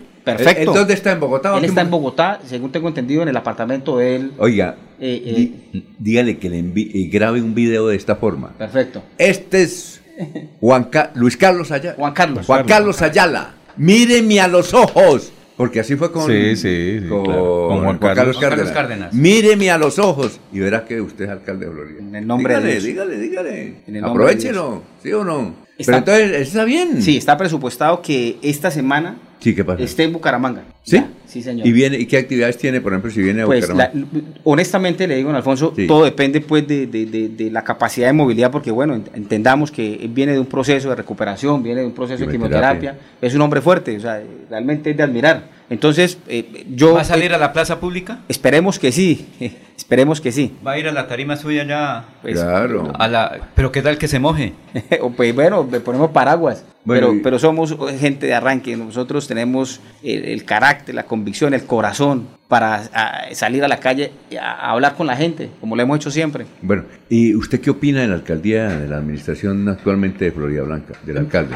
Mira, Alfonso, yo, yo, yo soy un hombre supremamente respetuoso en, en- en mis apreciaciones, Sí, claro. pero hablo basado en la evidencia. Sí, claro. Y la evidencia hoy nos dice que es un alcalde o uno de los peores alcaldes en la historia de Florida Blanca. Perdido. No lo digo yo, lo dice la gente. Yo hablo todos los días con los ciudadanos. Usted recorre todo. lo- ¿Cuántos barrios? Como 300. No, eh, 276, 200, 74. De, de 200. entre los cuales hay 81, 86 que, están, que son subnormales, que no están legalizados. En el año Hay 2000, 200. eh, ¿Cuántos legalizados? 284 y faltan... Legalizados. No, legalizados. no, legalizados, ¿cuántos hay? más Deben haber más o menos 190 y pico, 200. Sí, 200. ¿Y los otros? Subnormales. Pero, pero mire la negligencia y Qué la ineptitud de una, de, de una administración pública. En el caso de la alcaldía de, Ángel Moreno. Sí. Hay barrios, Alfonso, que no son legales porque el municipio no ha recibido las áreas de sesión. Entonces quedó un parqueadero Sí. y porque el municipio, ellos hacen negocios con el banco inmobiliario, pero de los grandes negocios. Pero a un barrio humilde, un sector popular, no le reciben el parqueadero, que es el, el- el área de sesión, y los tienen fregados cobrando el impuesto predial. Entonces, venga,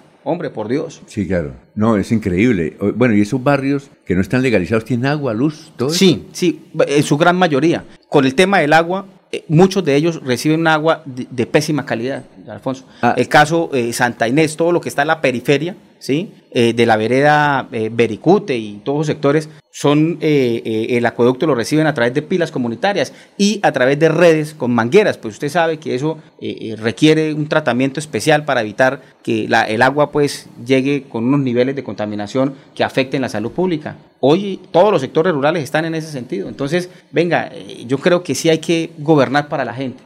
Bueno, eh, si usted es alcalde, ¿qué, qué es lo primero que hace con- frente a esta desorganización que dice usted está dejando esta administración? ¿Qué será lo primero que hace? Alfonso, varias cosas, pero lo primero, hay que sanear el municipio en cuanto a sus finanzas. Hoy Florida Blanca tiene el impuesto predial más alto del departamento y uno del, del país. ¿Y por qué tenemos el impuesto predial más alto? Porque le han colgado una serie de arandelas a través de reformas y estatutos tributarios que le han metido por debajo de la mesa a los ciudadanos. Entonces usted va a bajar eso. Y hay que hacer una reforma tributaria en favor de la gente. Entonces hay que quitar unas arandelas. Sobre tasa bomberil hay que ajustarla. Ajá. Eh, eh, industria y comercio hay que ajustar una serie Sí, de claro. arandelas que hay ahí. Sí, ¿sí? claro. Entonces, eh, el municipio de Florida Blanca se endeudó hace poco con 15 mil millones de pesos, un empréstito que hizo el alcalde, y en el balance financiero dicen, no, para, para poder recibir el endeudamiento, la banca dice cómo están las finanzas. Entonces, inflan las finanzas, so pena de las deudas por cobrar. Entonces, su merced tiene una sanción en industria y comercio, y entonces lo cuentan como activo. eh, de- usted debe en impuesto predial, eh, sanción y en intereses, lo cuentan como activo y dicen, mira, aquí hay plata, pero realmente no la hay. 15 mil millones y ya, ya, ya, ya lo dieron, ya, ya lo Eso- eso- ya lo el- repartieron o no. El municipio está jodido, literalmente, don Alfonso. Entonces, lo primero que tenemos que hacer es las finanzas, porque usted sin plata, ¿qué hace? Y yo he sido muy reiterativo en eso, don Alfonso, en los debates que hemos estado. Hace cuatro años le dije a Miguel Mora en la cara, usted es un mentiroso. O sea, no le digan mentiras a la gente. Yo no gano un voto hablando, eh, engañando a las personas. Si ganamos un voto es porque la gente cree en nosotros. Habló del teleférico para Sí, la cumbre. sí. Venga, perdóneme. ¿De dónde? Más de 150 mil puede costar hasta 180 mil millones de pesos solo ese tramo. Pero lo, lo- lo más complejo, la sostenibilidad del sistema. ¿Cuántas personas tiene que mover para que ese sistema funcione y no se deteriore? Entonces, no, el- la capacidad de habitantes eh, para desplazar y sostener ese sistema de transporte no da. Entonces, lo que tenemos que hacer, Alfonso, es recuperar las vías que existen. Acá hay unos candidatos que echan el cuento que van a hacer, Alfonso, 50 kilómetros de vías nuevas. Hágame el favor. Venga, no, no le digan mentiras a la gente. Que ya estamos en un debate en la cumbre y un candidato dijo, voy a crear una nueva vía en la cumbre para descongestionarla. Venga, viejo, no sea mentiroso. ¿Cuántos predios tiene que comprar? ¿Dónde va a sacar el dinero? Casi dos, tres kilómetros que tiene que hacer de vías nuevas. Venga, no, lo que toca hacer es que haya dirección de tránsito, que genere movilidad, que se vea la presencia de la autoridad. Yo lo he dicho siempre, Alfonso, la dirección de tránsito no está para perseguir al ciudadano, está para generar movilidad, para hacerle la vida más fácil. Claro. Vamos a una pausa. Estamos hablando con eh, Juan Carlos Ayala, candidato de la Liga. De la Liga, sí. ¿El señor. candidato de Rolfo? El candidato de Rodolfo Hernández. Sí, sí, señor. A la alcaldía. Son las 7.25.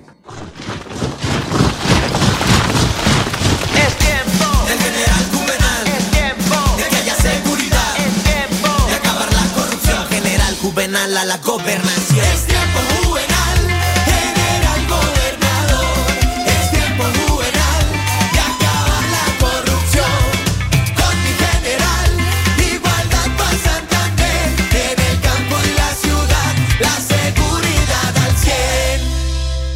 Aproveche solo por este mes el Festival de Crédito Futuro. Crédito tasa 0% interés hasta por 4 millones de pesos. Aplica para la compra de maquinaria o tecnología. Solicite su crédito. Sede cabecera 322-243-6217. Agencia móvil 317-364-7080. Sede Centro Abastos 317-665-3552. Para más información, ingresa a El aire se contamina, no se da cuenta la gente, sigue tirando desechos inconscientemente. El aire es la vida, vamos a reforestar, el compromiso es de todo y lo vamos a lograr. Con el futuro de los niños no podemos jugar, vamos a dejarle aire que puedan respirar. CAS Santander. Soluciones inspiradas, derivadas y basadas en la naturaleza. Ole, mano, ¿nos pegamos la rodadita en bici hasta Morro? No, mi perro, pero esa carretera está toda llena de huecos. Hace como 30 años que está vuelta nada. ¿Cómo se le ocurre? ¿Hace cuánto no pasa por allá? La alcaldía la arregló desde el Parque del Agua hasta el antiguo Corcovado. Vamos para que vea. Oiga, esto quedó excelente. Así aguantan venir todos los días. Obvio, ahora sí no tiene excusas. Definitivamente, cuando se invierten bien los impuestos, se nota. Alcaldía de Bucaramanga. Gobernar es hacer. La Jurisdicción Especial para la Paz ha imputado a 103 máximos responsables por crímenes de guerra y de lesa humanidad ocurridos durante el conflicto armado. 57 militares retirados, un agente del Estado y tres civiles por falsos positivos. 42 ex jefes de las extintas FARC-EP por secuestros, reclutamientos forzados, violencia sexual y otros graves delitos. Gracias a la JEP, por fin lo sabemos. Soel Caballero está en Últimas Noticias de Radio Melodía 1080 AM. Buenos días, Alfonso, para usted, para los compañeros, igualmente para todos los oyentes. La misión de observación electoral MOE, Regional Magdalena Medio, dará a conocer o hará la presentación de los mapas y factores de riesgo electoral en Barranca Bermeja y el Magdalena Medio eh, de cara a las elecciones de autoridades locales 2023. Asimismo, dará a conocer los resultados del análisis de los factores indicativos de fraude electoral y de violencia de los distintos municipios de la región de cara al proceso electoral que está en curso. El evento se cumplirá hoy a partir de las 10 de la mañana en el Hotel Bachué. Por otra parte, mañana se llevará a cabo por parte de Pro Barranca Bermeja una rueda de medios denominada Barranca Bermeja Destino de Inversiones BDI para descubrir que Barranca Bermeja se consolida como el nuevo destino de inversiones de Colombia, las acciones que se vienen ejecutando en la ciudad y el departamento para atraer la inversión extranjera y la agenda oficial del evento. El evento tendrá lugar mañana, miércoles 11 de octubre, en el auditorio de la Universidad Cooperativa de Colombia a partir de las 10 de la mañana y es organizado por la entidad Pro Barranca Bermeja. Noticias con las que amanece el distrito continúen, compañeros en estudios, en últimas noticias de Melodía 1080 AM. Bueno, muchas gracias por haber venido, muchas gracias eh, Juan Carlos por estar aquí en Radio Melodía, además una campaña totalmente diferente, alegre, donde usted tiene su sede al aire libre, gracias a Dios no lo ha llovido, porque el día que llueva, Maribel, el día que llueva, vamos. se, se bajan, no, no, eh, Se De- mojan los votos. Parece que las lluvias vienen en noviembre, entonces ya o sea que, haya se- terminado o sea la que San campaña. Pedro va a votar por usted, porque imagínese. Yo creo que sí, yo creo que sí, don Alfonso. Muchas gracias por este espacio a todos, don Laurencio, Mariel, a todos por, por tanta generosidad. No, Para usted mí- es un tipo que camina. Yo recuerdo que hace cuatro años también, dele, dele. Lo que hizo, que, que vendió 20, ¿cuántos? 20 mil bonos de mil pesitos. 20 Juan mil modos. una pregunta al margen. Si Señor. usted segunda votación, ¿asume como can- eh, concejal de la oposición? Claro, claro, Laurencio, por supuesto, hay que seguir trabajando. Un último mensaje, don Alfonso, A ver. si me lo permite, a todos los eh, radioyentes, los que nos ven a través de las redes sociales. Gracias Hago por un llamado a la unidad por Florida Blanca. Nosotros llevamos reuniéndonos con el doctor Juan de Dios, con la doctora Miladi, con los sectores alternativos. ¿Ah, sí? Juan de Dios. Diciéndoles, de por Dios, unámonos porque hay que ganar. Hoy lo peor, todos coincidimos en una sola cosa. Lo peor que le puede pasar a Florida Blanca es que quede en manos de quienes la tienen hoy en el olvido, de que la tienen hoy saqueada.